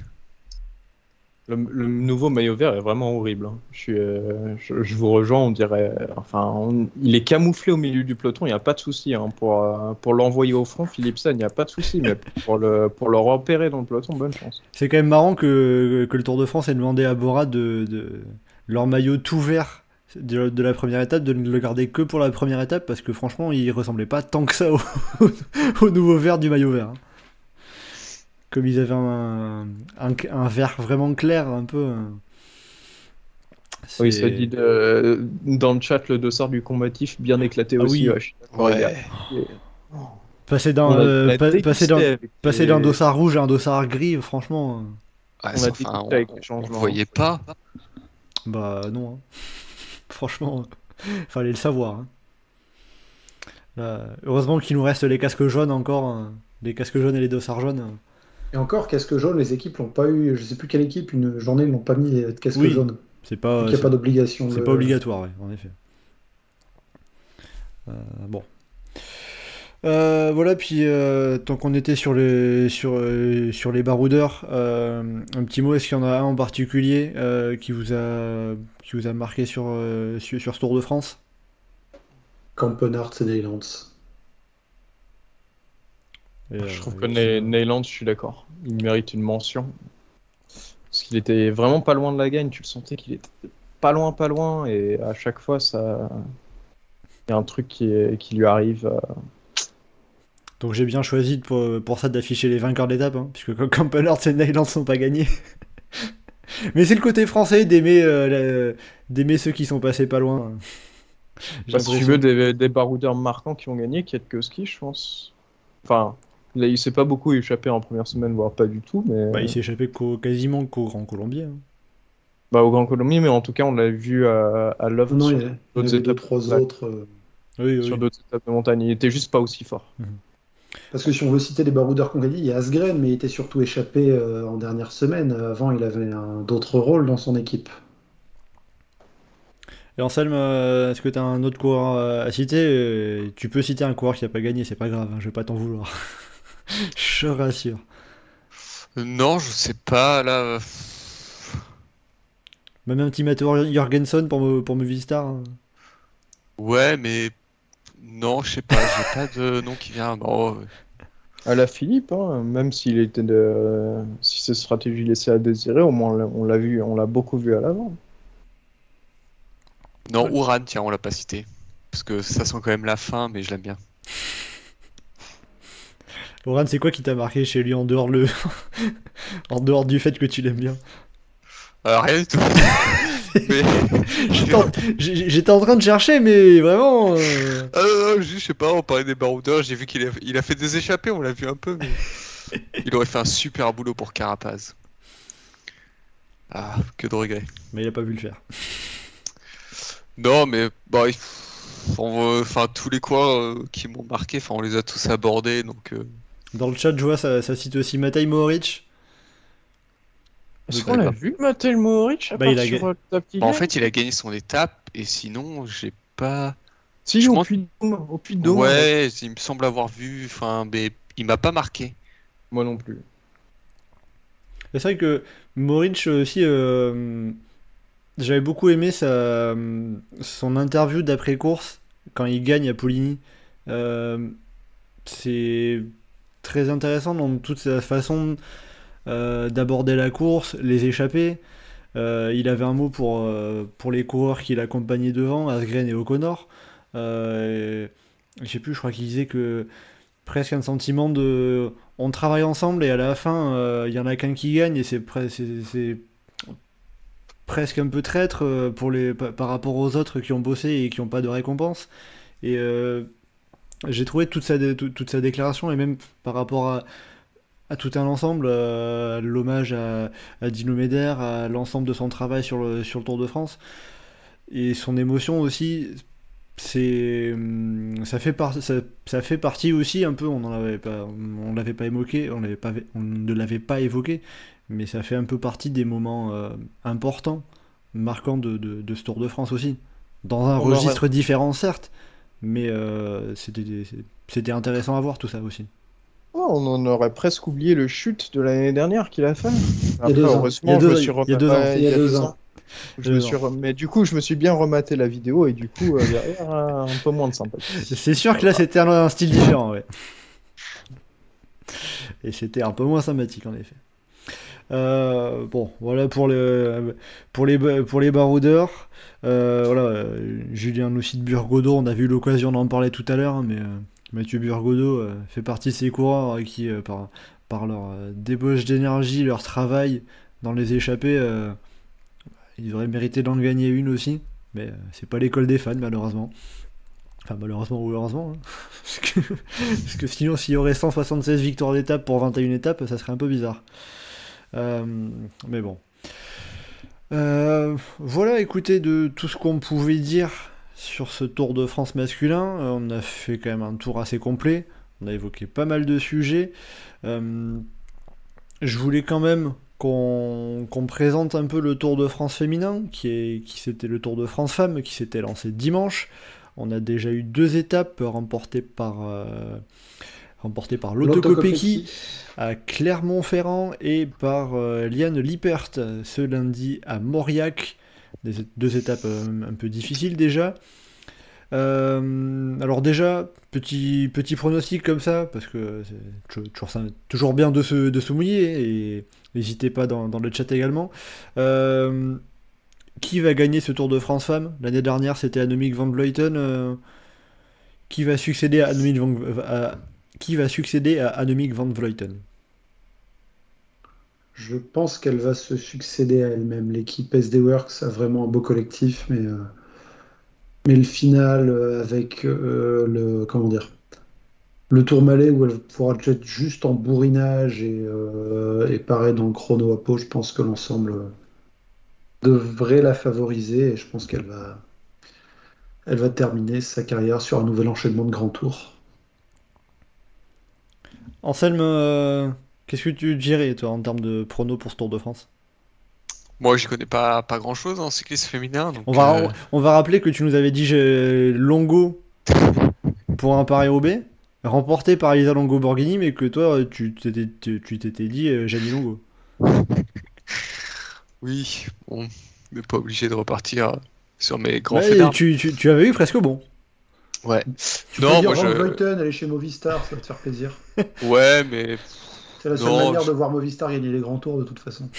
non, moi je vais dire euh, Cécilie, Cécilie Triple Ludwig, qui est la seule euh, cycliste féminine euh, que je- j'ai envie de dire que je connais, que dont je vois un peu euh, qui c'est. Je sais qu'elle avait gagné une étape l'année dernière. Ouais, à Épernay, mais euh, là, il n'y a pas des- Ah oui. y a- y a pas d'étape comme ça. Euh, dans le chat, c'est très partagé entre Annemiek van Vleuten et Demi Vollering. On est à deux partout. Euh, Alex, qui est-ce que tu pencherais pour qui euh, Alors je, répète, on a eu Annemiek van Vleuten pour Geoffrey, Anselme qui a envie de tenter à l'impro comme ça un, un Cécilie Ludwig. Je peux dire Amanda Spratt, elle est australienne. Ah, j'allais le dire, putain. Et j'allais dire Amanda Spratt parce qu'elle est australienne et c'est le seul euh, nom euh, féminin australien que je reconnais. Euh, Il y a Rachel Nelan aussi pour. euh, Et il y en a pas mal des Australiennes en vrai, mine de rien. Ouais, il y, en a pas mal, mais Amanda Spratt, je la connais surtout parce que je me souviens plus quelle grande course féminine elle avait gagné euh, quand j'ai commencé vite fait à m'intéresser au cyclisme féminin. Euh, ça date, hein, c'est euh, Alors, 2018-2019. hein. Elle a remporté trois fois le Tour Down Under et elle a remporté également euh, l'Emaku Menbira. Euh, course Ouais, au Pays Basque en 2018. Tour du Pays Basque C'était au- aucun de tout ça. Je, je crois que c'est ben, l'étape du tour qu'elle gagne ou elle aurait fait podium dessus. Parce qu'avant, c'était pas le Tour de France féminin, il y avait l'étape du tour pour les femmes. Et je crois qu'Amanda Spratt soit avait gagné l'étape du tour, soit avait fini sur le podium. Euh, C'était pas l'étape du tour, c'était un nom plus moche. C'était quoi ce nom? La course by le tour. Oui, la Ouais, course, la- ouais, la course by le Tour. Mais euh, alors elle a pas gagné la course by le Tour en tout cas. Non, elle a eu des podiums au Giro. Hmm, Je me rappelle pas de la course qui, qui me l'a fait. euh, Elle a gagné le Tour de l'Under féminin plusieurs fois, c'est peut-être ça? Non, c'était pas ça. C'est- Bon, c'est pas grave. En tout cas, Amanda Spratt a quand même eu de beaux résultats euh, sur la sur la fin de sa carrière. Peut-être pas la, la leader. hein, Si, chez- voilà, le, le- le podium qu'elle avait fait, c'était euh, Liège-Bastogne-Liège-Femme. Elle avait fait deuxième. Voilà. Très bien. Merci d'avoir fouillé dans tes souvenirs pour nous expliquer pourquoi Amanda Spratt. Euh, J'ai Amanda- fouillé PCS, mais euh, On va dire que c'était souvenirs. Euh, Amanda Spratt, qui est la seule Australienne qui est encore en mesure de, de, de jouer, enfin, qui est la première Australienne au général, et qui est la seule encore bien placée autour de la minute. Euh, de retard sur l'auto Kopecky, puisqu'après on a Alexandra Manley qui est à 2 minutes 35 et Rachel Neylan a déjà un peu plus de 3 minutes. Bah, surtout, il faut, il faut plus prendre celles qui sont à 59 secondes, une 0,3, une 0,7, parce que Kopecky euh, va, va perdre du temps. Oui, non, bien sûr, bien sûr. Là. Le Kopecky, c'est pas une grimpeuse, évidemment. On va pas compter sur l'auto Kopecky pour gagner le Tour de France. Du Euh, coup, je découvre que, que Sprat vient de Penrith, qui est du coup euh, le fourmi australien. Du fait que c'est ultra moche. Alors, fourmi, c'est pas moche. C'est pas moche du tout. C'est pas pauvre. C'est très pauvre, mais c'est pas moche. C'est pas ce qu'il y a de plus beau non plus, mais franchement, il y a beaucoup plus moche. hein. Euh, voilà, donc euh, c'était l'instant office de tourisme le- de Fourmi. Merci Geoffrey. Mais tu as raison, tu as raison. Euh, bon, donc du coup, euh, bon, je vais plutôt m'adresser à Geoffrey hein, pour, pour éviter des belles saucisses non plus quand même. Euh, on se dirige quand même vers un- encore un duel entre Demi Vollering et Annemiek van Vleuten. Bah, c'est ce qui se laissait deviner. Et en plus de ça, on a un parcours qui est quand même euh, assez dur. Demain, c'est une étape qui va peut-être être plus tranquille, mais euh, il y a quand même un enchaînement de côtes qui font que bah, les coureuses vont être usées et ça fait une distance de 150 bornes qui est, bah, qui est une distance qui est supérieure à, à plusieurs classiques du calendrier. Euh, vers Rodez, c'est assez particulier parce que 180 bornes, c'est pas souvent qu'il y a ça en cyclisme féminin et et il y a, y a des côtes dans le final qui vont user. C'est peut-être un terrain qui. Enfin, les côtes en elles-mêmes auraient tendance, j'ai envie de dire, à favoriser Vollering, mais, euh, mais sur une telle longueur et sur une telle endurance, on est vraiment plus dans la filière de, de Van Vleuten. Et puis, euh, Ça va surtout se jouer quoi le, le- le week-end prochain, le Tourmalet puis le chrono à Pau. bah, après avoir avec la météo, s'il n'y aura pas une surprise, de, que ce soit une défaillance ou une mauvaise surprise à cause d'une chute. On a vu euh, dans l'étape d'aujourd'hui des routes ultra glissantes avec de la pluie à un endroit où ça avait l'air de ne pas avoir plu depuis longtemps. Et heureusement, on n'a pas eu de vraiment grosses chutes. Il y a eu quelques chutes quand même, hein, mais, on, on Euh, on a évité un on strike massif la- quand même. La, la, l'auto qui enfin, la jumbo qui était euh, Oui. échappée, pardon, euh, Van Aert. c'était pas euh, Van ouais. C'est pas, c'était pas une belle chute, mais sinon, ouais, les autres. Bon, l'avantage, c'est que le peloton était pas compact et ça. Vu le rythme auquel c'est passé dans le peloton, j'imagine même pas le rythme auquel sont passées celles qui étaient déjà distancées avant. Ouais, Mais après, on voilà. va vraiment le- passer tranquillement pour assurer. Le week-end final, sinon, on reste bien sur l'idée de d'on est sur un Tour de France, donc on peut râler sur le tracé. Après, euh, Avec après il y a un côté où, étape où- de- où au moins on a de la haute montagne. ouais, une étape de montagne où on fait 50 bornes quasi plat euh, avant d'attaquer l'école. Bah, parce c'est que quand, même- forcément, c'est quand même très Tour de France masculin ça. hein. Une distance, une distance d'une étape de montagne qui semble être une distance pour la catégorie espoir. Hein, euh, le contre-la-montre qui est mal placé. euh, Enfin, c'est Voilà. bon quoi. le- les, femmes ont leur tour. Il faut quand même critiquer le parcours, évidemment. Euh, par rapport aux Non, chutes, en, on a. en vrai, euh, sportivement, ça aurait eu un intérêt d'inverser le chrono et, euh, et le tourmalet, mais ça se comprend sportivement, enfin économiquement, pardon, que Pau qui paye pour avoir l'arrivée et tout, ça se fasse avec le contre-la-montre. Oui, et puis même après, tu peux faire un peu plus de, de- un peu plus de cérémonie à Pau qu'au sommet du Tourmalet. Ouais, clairement, le... Parce que si t'as une, Le- si, si t'as toute une zone mixte, une fan zone éclatée en 40 000 morceaux au sommet du Tourmalet pour l'arrivée finale, c'est Bah, quand, ouais. quand même pas Jojo non plus. Ah, ou alors, euh, à la limite, au Tourmalet, ce qu'il faudrait qu'ils fassent sur le tour dans quelques années, c'est ils poussent quasiment sur le petit sentier jusqu'au pic du midi et ils appellent ça le super Tourmalet. Ah bah, peut-être qu'on aura des surprises à l'avenir, hein, c'est pas, mais là. euh, Alors, on, on demande le barème du maillot à poids ressemble à quoi? Il ressemble à celui du tour masculin, sauf qu'il y a plus de points en troisième et en quatrième catégorie. Ouais, il y a 2 et 1 C'est- points en quatrième et 3, 2 et 1 en troisième, c'est ça? C'est ça. Ce qui est donné en quatrième côté féminin, c'est l'équivalent de ce qui est donné en troisième côté masculin, et du coup, il y a euh, un point de plus et un coureur de plus, euh, enfin une coureuse de plus en troisième catégorie. Voilà. Et puis après, par En vrai, au- juste ça, ça suffirait dans une année où il y a une première semaine plate à ce que le- la course au maillot à poids soit plus animée. Ouais, bah déjà, si t'as deux coureurs euh, qui peuvent prendre des points sur, un- sur une cote de quatrième catégorie, ça donne un peu plus envie. Ah, c'est ça, ouais. Mais bon. Euh, euh, par rapport aux chutes, justement, petite précision de, de, de Kuoka dans le chat qui dit, euh, qui, qui rappelle que Van Vleuten est tombé aujourd'hui Alors, non. Non, elle est pas tombée, Non. elle a glissé, elle a volontairement mis pied. Même elle, en interview, elle a dit non, c'est pas une chute.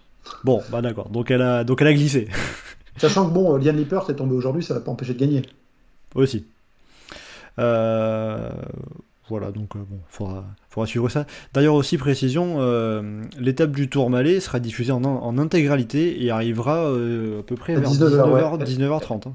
Elle fait 16h, 19h30. euh, C'est un horaire très particulier. S'il fait une mauvaise météo, ils vont arriver quasiment de nuit. Quoi.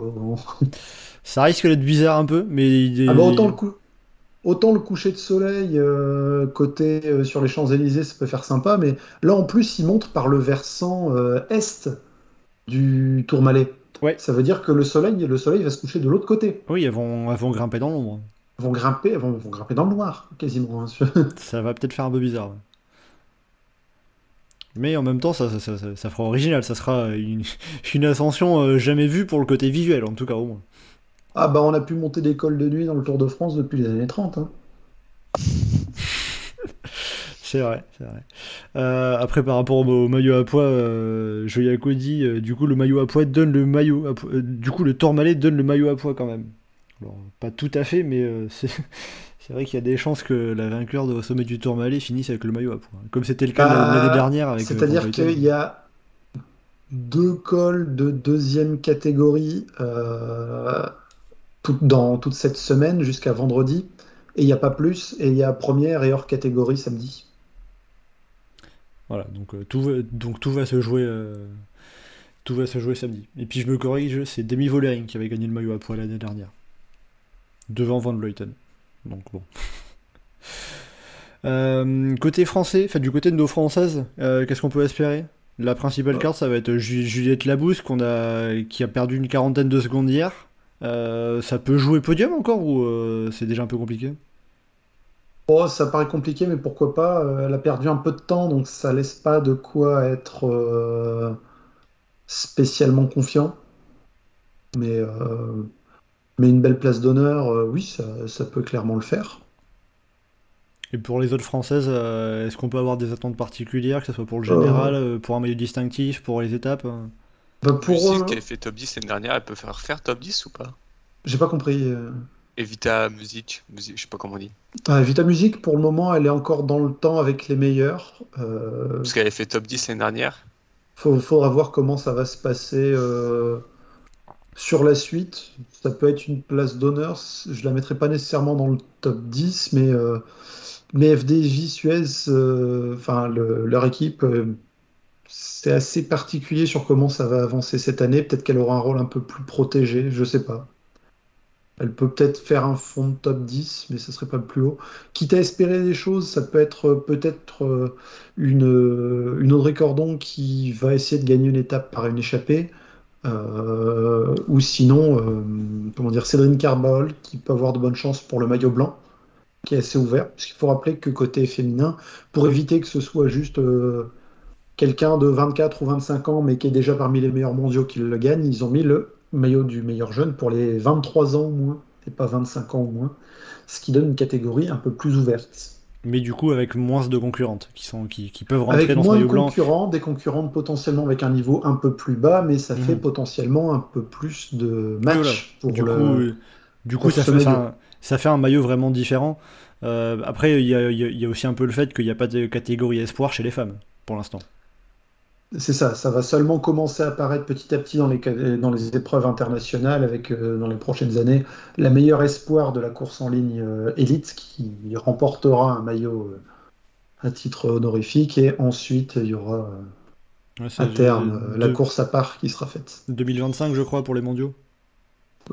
Part, je- Un truc comme ça. J'ai j'ai plus les dates exactes, je sais plus si 2025 ce serait peut-être pas l'entrée de ce maillot-là dans la course élite et ensuite l'autre après. Enfin, j'ai plus les années peut-être, 2025. euh. Ouais, parce que euh, on avait déjà eu l'année dernière euh, une championne du monde espoir, euh, qui, euh, je crois que c'était Niam Fisher-Black, qui était, euh, qui, qui avait fini peut-être euh, au 11e ou 12e de la, de, du mondial Oui, élite. oui, euh, du coup, du coup 2025, ça doit être Oh. le lancement. euh. Oh, j'ai réussi à te coller, Geoffrey. Ouais, ouais, j'avoue, le- les derniers mondiaux, c'est pas ceux sur lesquels j'étais le plus à fond. Donc, euh, y j'avais avait pas de piste, mais c'est oui, pour oui, ça. Et, et, euh, et Guazzini dans le contre-la-montre devant Van Androy. Maintenant, euh, la, la deuxième place de Van Androy euh, chez les espoirs euh, revenue. Bon, voilà. Bon, en tout cas, ça. On a de quoi oui, avoir. et euh, euh, podium de Pfeiffer Georgie chez les espoirs, du coup, l'ancien vainqueur du Grand Prix de Fourmi. Ah, voilà. C'est bon. on, on a rallumé la machine, tout est revenu à la normale. On a retrouvé bon, notre Geoffrey, c'est bon. Euh, bon, voilà, en tout cas, ça peut laisser. Enfin, euh, sur, euh, sur ce qui reste encore du, du Tour de France, déjà, bon, évidemment, rien n'est joué. hein. Euh, on a de quoi avoir un, un joli Tour de France, juste- encore une fois. Juste pour la forme, Cédrine Carbaol, qui est porteuse du maillot blanc de meilleure jeune depuis la première étape euh, dimanche, Mhm. et la première euh, compétitrice française dans euh, le Tour de France Femmes par RSO à porter un maillot distinctif. Tout à fait, tout à fait. Puisque on n'avait pas eu non plus de victoire à l'étape l'année dernière. Donc, euh, Mais aussi côté féminin, euh, côté français, pardon, le peut-être un peu moins que ce qui aurait pu être, puisqu'on a le collectif euh, piste qui était en stage et qui prépare les mondiaux sur piste à Glasgow. à qui seront une épreuve primordiale pour la préparation olympique et la qualification olympique. Et donc des filles comme Clara Copponi, euh, Victoire Berthaud, la championne de France. euh, Marie Lenette, la vice-championne de France, Mhm. Qui, qui ne sont pas là. Voilà. Avec, euh, pour ajouter les deux autres, euh, Marion Boras et euh, Valentine Fortin, qui Mais- auraient pu aussi euh, briller. Voilà. Mais du coup, on pourra les retrouver euh, l'an prochain, puisqu'il n'y aura pas. non, quoique l'an prochain, ça sera encore. L'an prochain, ce sera juste, à- Ça sera juste après les, ça sera ju- ce juste sera après les juste Jeux. après les JO. Donc, ce sera sera- peut-être là pour le coup une préparation qui sera pas Ça sera encore différent. idéale pour elle, mais elle pourrait Ouais. peut-être quand même être appelée. euh, Bon, on, on verra. Déjà, on va profiter de, cette, euh, de ce Tour de France femmes. Euh, belle prolongation du Tour de France homme. hein, ça nous fait une quatrième semaine de Tour de France. On va, on va profiter de tout ça. Et puis, euh, ça devrait donner encore une, une, une belle course. Il y, a de, il, y a, il, y a de, il y a de beaux éléments pour faire une, pour faire une belle course. Mm. Bah voilà, très bien. Euh, bah écoutez, on va faire comme la semaine dernière pour finir euh, un petit quiz. Euh, bah écoutez, comme la semaine dernière, c'est Geoffrey qui, qui a préparé ce quiz parce que sinon euh, il a les réponses à tout et c'est pas marrant. Euh, J'ai quand même mis du temps à trouver un coureur qui, qui aurait pu briller sur un grand tour, mais qu'on n'a pas fait. Ah, T'as quand même réussi à le trouver, ça c'est chapeau quand même. hein. Franchement, pas mal du tout. Euh, dans la réflexion, je me suis dit, même David Boucher, il a fait une fois un grand tour. Ah oui, quand même. Euh, bon, euh, allez, euh, Geoffrey, je te laisse prendre la main pour, pour ce quiz pour, pour finir. Et puis, dans le chat, n'hésitez pas à jouer. On va essayer de, de pas trop regarder pour pas trop tricher non plus, quand même. Ouais, alors j'ai fait des questions, euh, quelques-unes qui, qui marchent bien en général dans le chat parce que ça, il y a plusieurs réponses possibles et du coup ça s'amuse à essayer de lister plusieurs personnes. Euh, donc ce qu'on va faire, c'est comme il y a plusieurs réponses possibles, vous allez les euh, dire chacun votre tour. Donc je fais bah, euh, Anselme, puis Alex, puis Mathieu dans l'ordre où c'est affiché là pour les, pour les scores. Euh, là, on sort de Vingegaard et de Pogacar qui ont gagné deux Tours de France consécutifs. J'aimerais que vous me donniez d'autres noms de coureurs qui ont su gagner le Tour de France deux fois consécutivement ou plus. Chris Froome.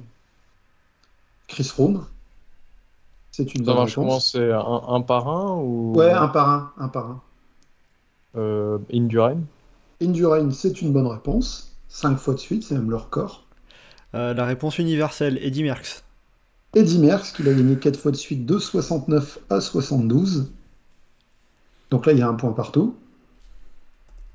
Allez. Anselme, ça revient à toi. Bernard Hinault. Bernard Hinault, deux fois, deux fois de suite, euh, 78, 79, puis 81, 82.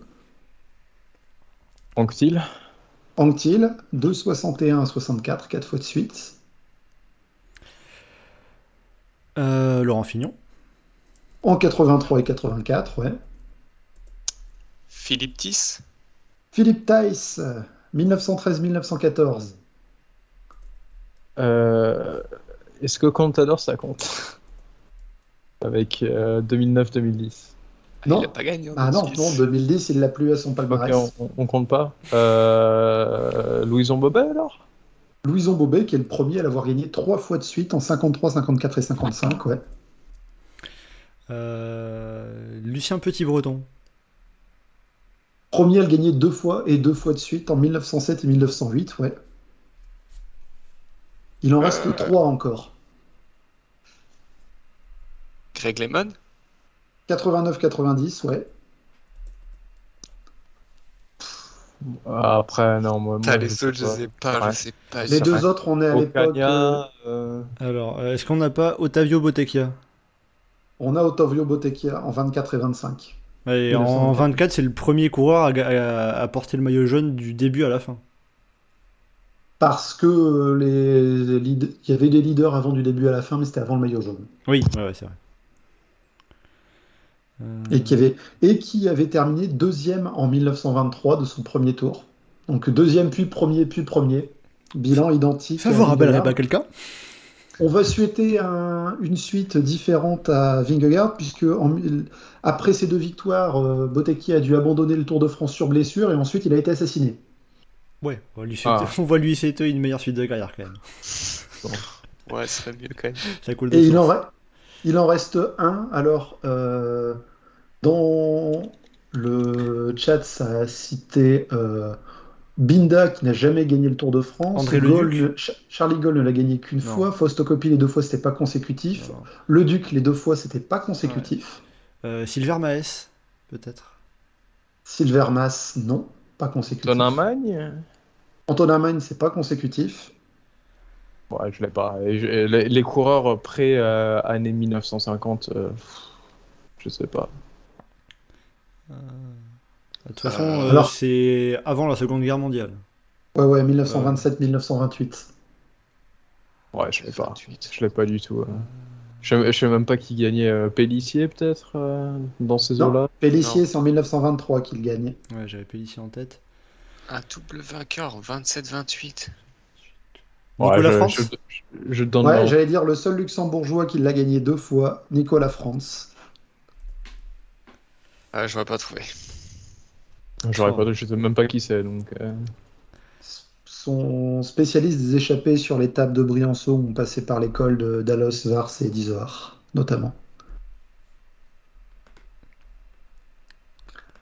Allez, là on va cibler sur des trucs euh, un peu plus récents et puis pour ouvrir sur le Tour de France l'année prochaine. Je pensais que j'avais gagné le quiz, moi. Non, non, non, non, non, il y a d'autres questions. Bon, bah, Je, je t'avoue, j'avais pas prévu que le quiz on le commencerait autour de 23h non plus. non plus, mais on fait comme la semaine dernière. Alors là, on va passer à trois questions qui vont être de rapidité. Ah. Ok. L'année prochaine, on va partir en Italie. En quelle année était la dernière étape du Tour à s'être euh, déroulée 2008? en Italie Non, c'est pas Ah, le 2000, Raton euh, Rosor 2000, 2011. 2012. C'est 2011. Et c'était où en 2011 Euh. L'arrivée à Pinerolo, remportée par Edvald Boasson-Hagen en échappée. Ouais. C'est ça. Avec euh, Vauclair qui visite un parking dans la descente. Oui, oui, oui. euh, Et le J'avais lendemain, j'avais la localisation, mais j'avais pas l'année. euh. Je savais que c'était Pinerolo que Boasson Je crois que c'était gagné. 2012, moi. Non, c'est 2011 et le lendemain, le départ de, de Pinerolo vers le, Le vers le, le Galibier. Galibier par euh, Agnel, Isoar, Lotaré. Ah, quelle étape. Alors, une autre question de rapidité, mais là, ça va être plus compliqué. Donc, 2011, c'était la dernière arrivée d'étape en Italie. C'est en quelle année la première arrivée d'étape en Italie? 1905 C'est beaucoup Non. plus récent que 1905. Non, mi- 1905, il n'y avait même pas eu d'arrivée à l'étranger. euh. Je sais pas, euh, 92? 1965 Non, c'est avant. Non, c'est genre 1952. C'est avant. Ah oui, oui, parce que 52, ils arrivent à Sestrière. Effectivement, en 52, ils arrivent à Sestrière. C'est l'année des premières arrivées en altitude. avec Sestrière. 1932. Euh, C'est- 40... C'est Non. tellement. au pif. 48 J'ai entendu 39 J'ai dit, j'ai dit J'ai- 48, mais je sais pas si c'est ça. Ah, j'avais pas mal entendu. C'est 48 avec une arrivée à San Remo. Ils arrivent encore en Italie en 49 et en 50, ils auraient dû arriver en Italie, mais le, tour, le parcours a été changé en cours de Tour de France après l'abandon collectif Ah oui. de l'équipe d'Italie dans les Pyrénées. Oui, avec euh, euh, Mani qui avait le maillot jaune. C'est ça. Dernière question de rapidité. En quelle année était le premier passage du Tour de France en Italie? Donc en 39. cours d'étape. Alors tu dis? Moi, j'aurais dit 39, peut-être. Alors 39, je pense même qu'en raison de la situation politique en Italie, les Italiens n'étaient pas autorisés à participer au tour. Je Oui, oui, c'est oui. pas l'année où ils- crois, ouais. ils ont été faire des fonds de tiroir, il y avait une équipe de Yougoslavie et des trucs comme ça. Non, non, c'est avant ça. 1922, Euh, C'est avant ça. 26 1912, C'est avant ça. 1911 C'est avant ça. 1908, C'est avant ça. 1905, C'est après ça. 1907. 1907 Bah, c'est avant 1906. ça. du coup, Anselme, pour le coup, à la photo finish, tu l'as eu, oui, c'est 1906. Ok. Et ils étaient passés, euh, ils étaient passés où pour passer en Italie? Alors, petite question subsidiaire. Combien de pays étrangers sur le tour en 1906 C'est le premier Deux. pas- c'est les premiers passages du tour à l'étranger. Trois. Combien de pays étrangers Avec l'Allemagne Deux avec l'Allemagne, je pense. Bah et si, dirais- si à l'Italie ça fait trois, ça, ça fait au moins ça fait au moins deux avec la France. Est-ce que tu comptes et il Monaco l'Allemagne, comme un donc. pays étranger Ils passaient pas à Monaco cette année-là, de toute façon. Moi je dis ah non moi je dis trois parce qu'ils étaient arrivés à Metz qui était euh, qui, Quatre, qui, qui était en Allemagne. genre- ils étaient arrivés à qui était allemande, je crois. 4. Non. 6, c'était 6 cette Six. année-là. Ils ont fait un petit détour en Belgique pour passer à Tournai, ils ont fait un petit détour au Luxembourg, ils ont fait, il y avait eu une euh, arrivée à Metz qui était en Allemagne à l'époque, ils sont passés à Porrentruy en Suisse, ils sont passés à Vintimilla en Italie et ils sont passés à Irun en Espagne. En, en 1906, ils sont arrivés à Metz? Ouais, Eh ben c'était quand même mieux avant quand le Tour de France il faisait le Tour de la arrivaient- France. Ils, hein. arrivaient- 1907, ils sont arrivés à 1907. Nancy. 1907 Ils à arrivaient Metz, pardon, 1907 Ah. à Metz, la première euh, arrivée. Ouais. Bon bah très bien, on a encore appris des choses avec ce quiz. Alors, j'avais prévu un autre truc, mais avec l'heure, je sais pas si on le fait quand même. Ouais, Vas-y. hein. Vas-y, hein. Ça, on plus à dans.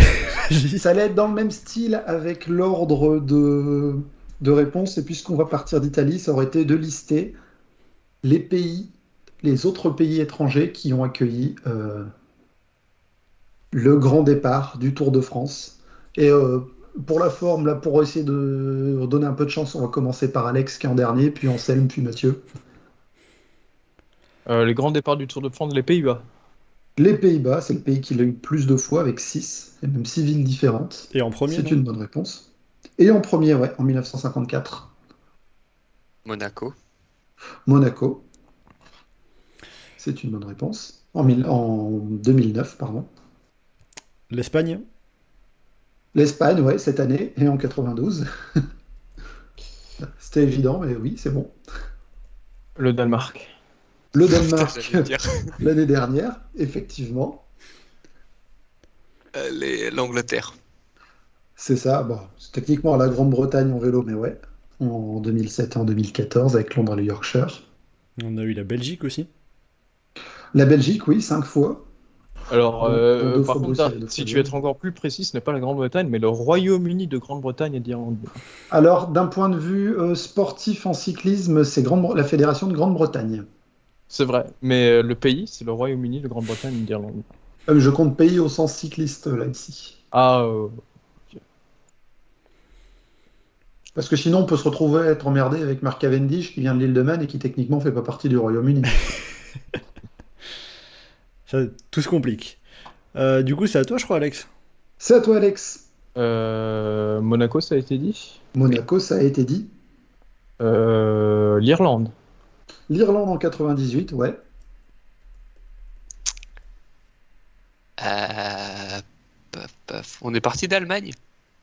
Et ce que je vais faire, c'est je vais dire à partir de maintenant, si quelqu'un a une mauvaise réponse, il, est, il, per- il a perdu, il peut plus jouer. Anselme?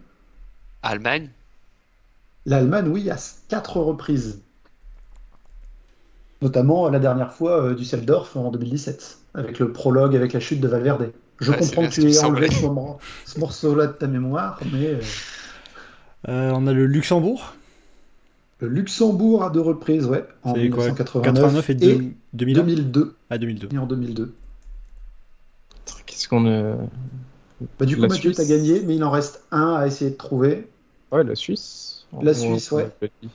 en 82. avec Ah, un J'étais en train de me à dire, putain, je vois pas d'autres pays. euh, Parce qu'on n'a pas fait comme le Giro à partir d'Israël ou des trucs comme ça. Donc, euh, Ah, tu te limites Alors- vite aux pays limitrophes quoi. Ouais. On n'a pas, mais on aurait pu avoir des départs à l'étranger. euh, en... Enfin, techniquement, c'était pas à l'étranger à l'époque, mais euh, Jacques Godet avait essayé de faire partir le tour euh, d'Argent- de- d'Argentine, pardon, de- d'Algérie dans les années, au tout début des années 50. Ouais, puis il y avait eu des volontés de passer en Guadeloupe, Martinique, trucs comme ça aussi. hein. Ah, ça, c'est plus dans les années 80 où il y a eu des idées qui ont été mises avec ça et avec Ah les ouais. États-Unis. Avec sinon, le Concorde. Avec le Concorde. Mais euh, sinon, non, dès les années. euh, enfin, dès techniquement, le tour en Algérie, ça avait été pensé dès 1947 pour 1948, où ils avaient pensé à un départ à Barcelone pour ensuite partir en Algérie, pour ensuite revenir en Corse. Puis. euh, Ça Alors, ouais, ça, ça propose la Corse comme pays étranger qui une Tour de France. Techniquement, il y a la Bretagne aussi. du coup. En plus, c'est le Pays Basque, du coup, aussi, donc à faire, hein, la Catalogne. c'est- bah, Alors, ils, sont, ils partis, ils sont du Pays Basque espagnol, donc. euh, Le Pays basque français n'a pas accueilli. Ouais, mais le Pays Basque espagnol. Ouais, mais de toute façon, en Espagne, il y a eu qu'à Bilbao et San-Sébastien. Non? C'est ça, ouais. Il n'y a pas eu Barcelone? Non, ils ont été candidats, mais ça n'a pas été euh, attribué. Ok. Mais Barcelone, qui est peut-être la ville d'Espagne à avoir accueilli le plus d'arrivées, je dis ça au pif. Bah, ça serait pas étonnant. Allez, on va chercher. Alors. Non, c'est peut-être Saint-Sébastien quand même. Bah, Saint-Sébastien, il n'y a pas, eu- pas eu souvent, je crois. À part le tour en 92, euh, où ils l'ont eu deux, trois fois d'affilée. Ouais, je crois qu'il y a eu une ou deux autres euh, arrivées, mais sinon. euh, Euh, quatre- Ah non, c'est Pampelune, non, 96. Oui. Ouais. Par exemple, une Traka. 92, euh, d'ailleurs, Darf, est-ce que c'est celui, est-ce que c'est le Tour de France qui a visité le plus de pays en une seule édition? Parce qu'il Euh. voulait faire un truc, euh, le retour, où il passait par la Belgique, le Luxembourg, l'Allemagne, la Suisse. Bah ouais, parce qu'ils passaient même par. le... Ils allaient même jusqu'aux Pays-Bas. Donc, ouais, ouais, ça en faisait plus que, que 1906.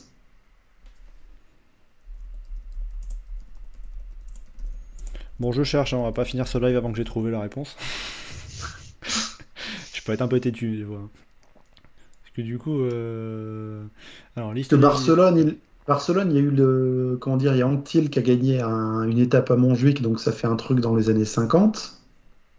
Euh, je crois qu'il y a eu dans les années 60 ou 70 une autre fois. Il y a, euh, Il y a Toruchoft en 2009. et il y a Usoft en, en 2009.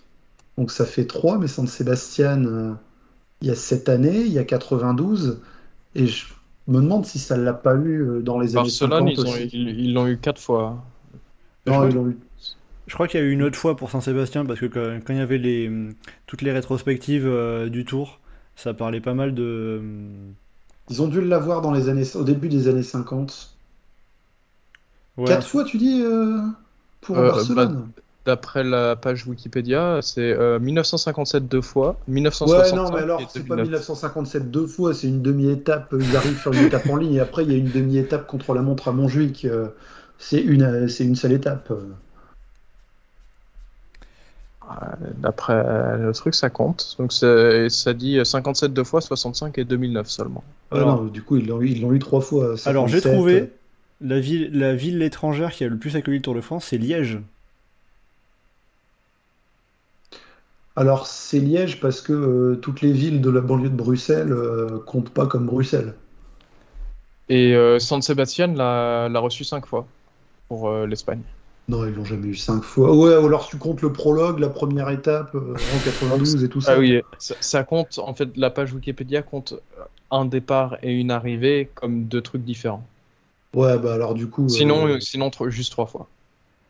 Alors bah attendez, parce que du coup, si je regarde ça, que j'y retourne. Donc voilà, là, ceux qui sont encore avec nous en live, vous voyez ce qui se passe en général quand on juste avant et ou juste après qu'on a enregistré. euh, Donc en effet, du coup, si on compte euh, les, si on, si si on fait, si on compte pas deux fois pour euh, arrivée et départ la même année, c'est Bruxelles 11 fois. Ensuite, on a Genève. j'étais juste, j'étais juste sur la, sur l'Espagne hein, quand je, j'hésitais entre Barcelone et. Ah, bah, moi, j'ai, euh, moi, je suis parti à euh, tous, tous l'étranger après. On a Genève à 10. Euh, bah, C'est égalité euh, Barcelone-San Sebastian à 3. Si on fait, euh, si on compte pas les trucs. Hmm. Bah, Alors moi, j'ai Barcelone à 4. Barcelone- mais, euh, Bah, euh, Non, Oui, oui, oui, oui, oui, c'est vrai. C'est 57, la- 65, 2009. Deux et demi-étapes le même jour. euh, San Sebastian, 49, 92, 2023. Et après, la seule autre qui a, accueilli- qui a du coup accueilli plusieurs fois le tour, c'est la CEU de Rally. Deux fois, 68-74. Mais dis- mais parce que c'est du côté d'Andorre, ça. Ouais, ouais, c'est au pied d'Andorre, côté espagnol. Alors, euh, je vois Alexandre, oui, il y a le Dico du Tour plutôt que Wikipédia, mais j'ai pas trouvé la page où ça listait le nombre euh, total d'arrivées par. euh, Et le dico du et surtout le dico du tour, c'est à partir de 47 uniquement. Ils n'ont Ouais, rien du tout sur avant. Alors que des villes comme Genève ont accueilli le tour plusieurs fois avant. Tout à fait. Bon, bah voilà, c'est bon, on a trouvé notre réponse. On va pouvoir terminer. Ah bah très bien tout ça. Euh, euh, bon, bah écoutez, je raffiche la miniature. dans dans le chat, ça propose l'Autriche. L'Autriche n'a pas encore accueilli le Tour de France. Ah, Peut-être que la victoire de Félix Gall euh, suscitera des, des vocations. Ouais, tu peux te retrouver à avoir un départ du, du Giro. Oui, ça, ça va, le Giro c'est De toute quand façon, même- l'Autriche a accueilli le Giro, ça en revanche, c'est sûr. Oui, c'est moins compliqué. Bah, c'est juste à côté. ouais. C'est Stéphane Schumacher qui gagne l'étape en 2006 qui, du Giro qui partait d'Autriche. Hmm, Je vais te faire confiance. hein, là.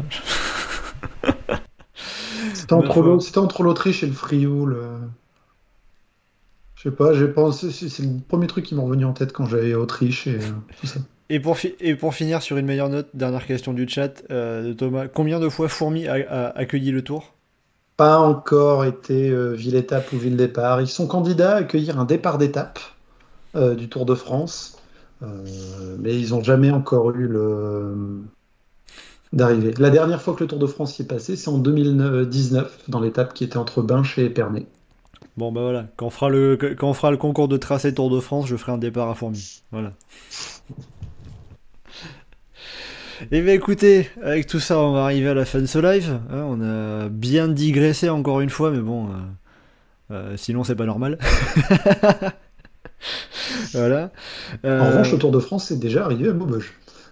Voilà, et Maubeuge c'est quand même un peu moins joli que Fourmi. Je, suis- je suis allé ni à l'un ni à l'autre.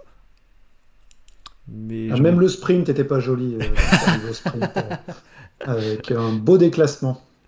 C'était quoi dans les années 90 99, ouais.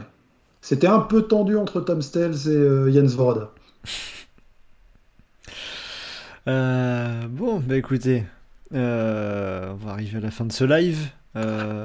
tranquillement, même si bon, je, vois encore des, des questions dans le chat, mais on, va, y arriver. Allez, une étape fourmi-roubaix un jour peut-être, nous dit Steve Pemi. Ce serait les, les hauts lieux du cyclisme euh, du Nord. Parce que Fourmi est dans le, Fourmi est dans, est dans le Nord, non? Oui, oui. Voilà. C'est au sud du nord, ouais. Tu, on part 3-4 km au sud de Fourmi, on se retrouve dans l'Aisne. On part 5-6 km à l'est de Fourmi, on se retrouve en Belgique, mais euh, c'est dans le Ouais, département du. Nord. Eh bien écoutez, Par contre, euh, pas oublier quand même euh, des villes comme euh, Dunkerque, hein, pour le cyclisme dans le Nord, Oui, Cassel, aussi. Orchy, euh, Denain. Excuse-moi de mettre en valeur le Grand Prix de Fourmi, enfin, Geoffrey. Ah non, mais si tu dis les, tu dis les hauts lieux du cyclisme, il n'y a pas que cela. Oui, oui, oui, j'ai pas dit que c'était les seuls. C'est sûr, c'est sûr. Euh, ben écoutez, euh, je vais réussi à vous, je vais, euh, on va finir par, par se dire merci, au revoir. Bah déjà, si vous avez réussi à nous suivre jusqu'au bout, merci, merci, merci Bravo. beaucoup. Et puis- Oui, oui, Geoffrey? Non, je disais bravo à tous ceux qui ont réussi à tenir jusqu'au bout. hein. Qu'ils sont encore une petite cinquantaine, donc euh, Ah, bravo, vous avez de la, vous avez de la volonté et, et on vous remercie à tous ceux qui ont, qui ont, qui ont échangé dans le chat, qui ont tenté leur chance sur le quiz. Alors, Bah, je suis- désolé Thomas, mais Béthune et Liévin sont dans le Pas-de-Calais et qui t'a cité des dieux cyclistes du Pas-de-Calais. euh, Il y a Boulogne avec le Mont-Lambert, il y a Isberg, euh, Voilà, donc même- Liévin éventuellement avec euh, la montée de Notre-Dame de Lorette, il y a le Mont-Saint-Éloi à côté d'Arras. Bon. donc, donc même sur une conclusion, je vais pas y arriver en fait, Geoffrey. Si, si le tour pouvait passer dans le Nord-Isère, d'ailleurs, au lieu de faire des tours là où c'est bien moche, ce serait cool quand même. On a, on a passé suffisamment d'étapes en Auvergne-Rhône-Alpes. euh. Alors, site PMI, tu cites Péranchy et Lillers. Péranchy est dans le nord, en revanche, il me semble que Lillers, c'est dans le Pas-de-Calais. Mais moi, je fais ma propagande parce qu'à chaque, à chaque fois, le tour, il, il vient dans la région, il évite le Nord-Isère comme si c'était la, comme si c'était la peste, alors qu'il y a énormément de montées casse-pattes. Mais au final, euh, non, c'est juste, euh, on a le droit à l'arrivée à Bourg-en-Bresse, parc des oiseaux, c'est du plat. C'est chiant. Après, il faut avoir des, des- des lieux candidats, mais, mais bon. Après, moi, de toute Bah, façon. Bourgoin-Jallieu. euh, Bourgoin-Jallieu, oui, tu fais une arrivée casse-pattes. Bon, après, moi, Ah, vous savez coup, que je vais peux pas jouer. une- Pour le coup, tu peux avoir un cadre qui est aussi moche que Maubeuge si tu finis au Bourgoin-Jallieu. Euh, Je, je vais même pas répondre parce que c'est vrai, c'est vraiment moche. Bon, après, moi, en tout cas, je vais pas critiquer le parcours du tour, hein, pour une fois qu'il est repassé à Bordeaux. Voilà. Euh, Bon, bah écoutez, avec tout ça, euh, je vais vous dire merci une bonne fois pour toutes, ceux qui ont, ceux, qui, voilà, que vous soyez restés un petit peu et ou, ou jusqu'au bout de ce, de ce live. Euh, comme dit, comme dit Thomas, n'oubliez pas, la bière, c'est du poison. Hein On pensera à, à- à Richard Plug. Par rapport à ça, quand même, rappelez que quand Roglic gagne la Vuelta, euh, je sais plus quelle année, on lui demande de dire un mot en espagnol et il a répondu cerveza. Ça fait ça, ouais. Bon, bon. Voilà, hein. Je sais pas si Roglic aurait le même discours que, ce- que, que son manager, mais bon, voilà. Euh, bah écoutez, ma foi, euh, merci beaucoup de nous avoir suivis pour ce dernier live du Tour de France. On va réussir euh, à terminer. Je sais qu'on avait encore euh, beaucoup envie de, rester ensemble, mais il est quasiment 23h30, il va bien falloir se laisser. Bah écoutez, merci beaucoup. On va continuer à vous faire vivre le Tour de France Femmes sur Twitter, sur Instagram, sur Facebook. Bien évidemment, vous connaissez, vous connaissez la formule. Euh, arrobase le groupe Eto. hein, euh, si jamais Twitter devient X, euh, vous savez que ça sera toujours arrobase le groupe Eto. Et écoutez, si jamais vous avez envie d'échanger, on se retrouve également sur le site et sur le forum surtout, legroupeeto.fr, avec euh, toujours des débats enflammés, avec plein de, de, de- discussions. Ça ne s'arrête, ça, ça ne s'arrête jamais, hein, même quand les courses s'arrêtent, les discussions ne s'arrêtent pas. Euh, et pour finir, je vois que en effet, il y, a- il y aura euh, ce week-end euh, la Classica San Sebastian euh, et le départ du Tour de Pologne. En effet, bien vu Christophe. Voilà pour le programme que vous avez et donc aussi. Il y a le Tour de Wallonie aussi. Voilà et Contre la euh, Montramos demain, ça va être beau, Philippe Ogana. ouais. Allez, il va, il va mettre 3 minutes à tout le monde. On trouvera ça moins bizarre que Jonas Vingegaard. Anselme, un mot sur la Prueba Villafranca. J'ai pas encore euh, regardé la start list, mais il y a la euh, Vuelta Castille León aussi qui arrive bientôt. Voilà, écoutez, euh, on va peut-être pas faire toutes les courses qui, qui- qui arrivent parce que ça ferait, ça ferait beaucoup. Le Mais podcast est encore long. Mais pour le coup, on peut encore dire que le tour est encore long puisqu'il reste encore 6 étapes. Et justement, on se retrouvera la semaine prochaine euh, au format podcast euh, pour débriefer justement le Tour de France Femmes. Et on aura également, bien sûr, un petit mot euh, sur les mondiaux qui arriveront en suivant. On verra si, si déjà Annemiek van Vleuten peut se succéder à elle-même pour son dernier Tour de France, sa dernière saison, la championne du monde.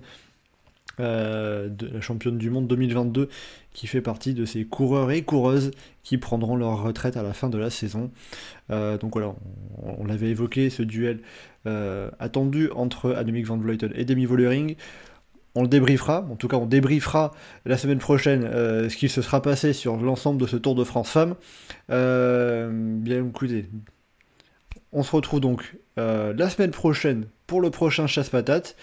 Euh, Anselme, Geoffrey et Alex, merci beaucoup d'avoir été en ma compagnie pour, euh, pour ce soir, pour ce live. Merci à vous également qui nous avez écoutés, qui avez échangé dans le chat. On se donne donc rendez-vous la semaine prochaine. Et surtout, bah écoutez, euh, merci à vous, à bientôt, et vive le tour, et vive Thibaut Pinot